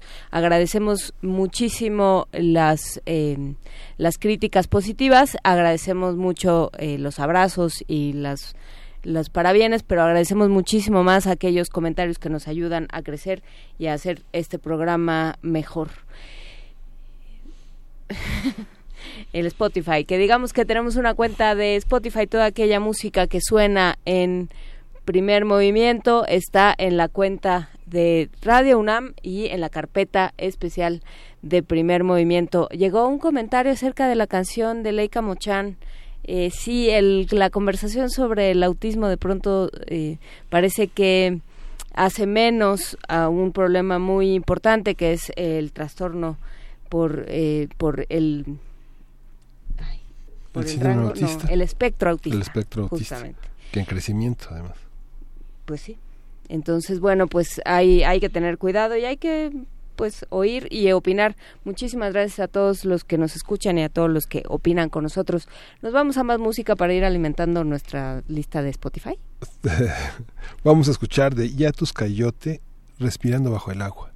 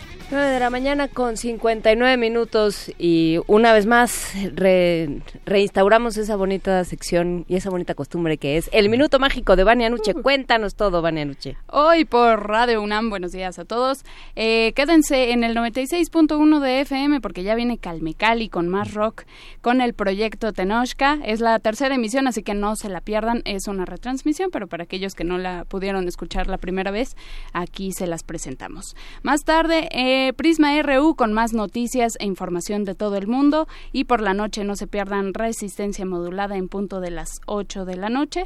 Por el 860 de AM, por supuesto, también tenemos mucha programación y hoy presentamos la retransmisión de Conciencia, Psicología y Sociedad a las 7 de la noche. No se lo pierdan. Toda nuestra programación, por supuesto, está disponible en www.radio.unam.mx y también en tv.unam.mx para que consulten eh, nuestros podcasts también que están disponibles, recuérdenlo siempre a partir de eh, las 3 de la tarde más o menos. Eh, sean un poco pacientes, pero ahí están disponibles. Muchas gracias, muy buen día, los esperamos mañana, no falten. Los esperamos mañana, van a estar con nosotros las chicas de Solo Cuatro, vamos a estar platicando con diferentes invitados. Se va a poner muy bien, Miguel. Se va a poner muy bien, hay que estar aquí y, y bueno, esto fue el primer movimiento. El mundo desde la universidad.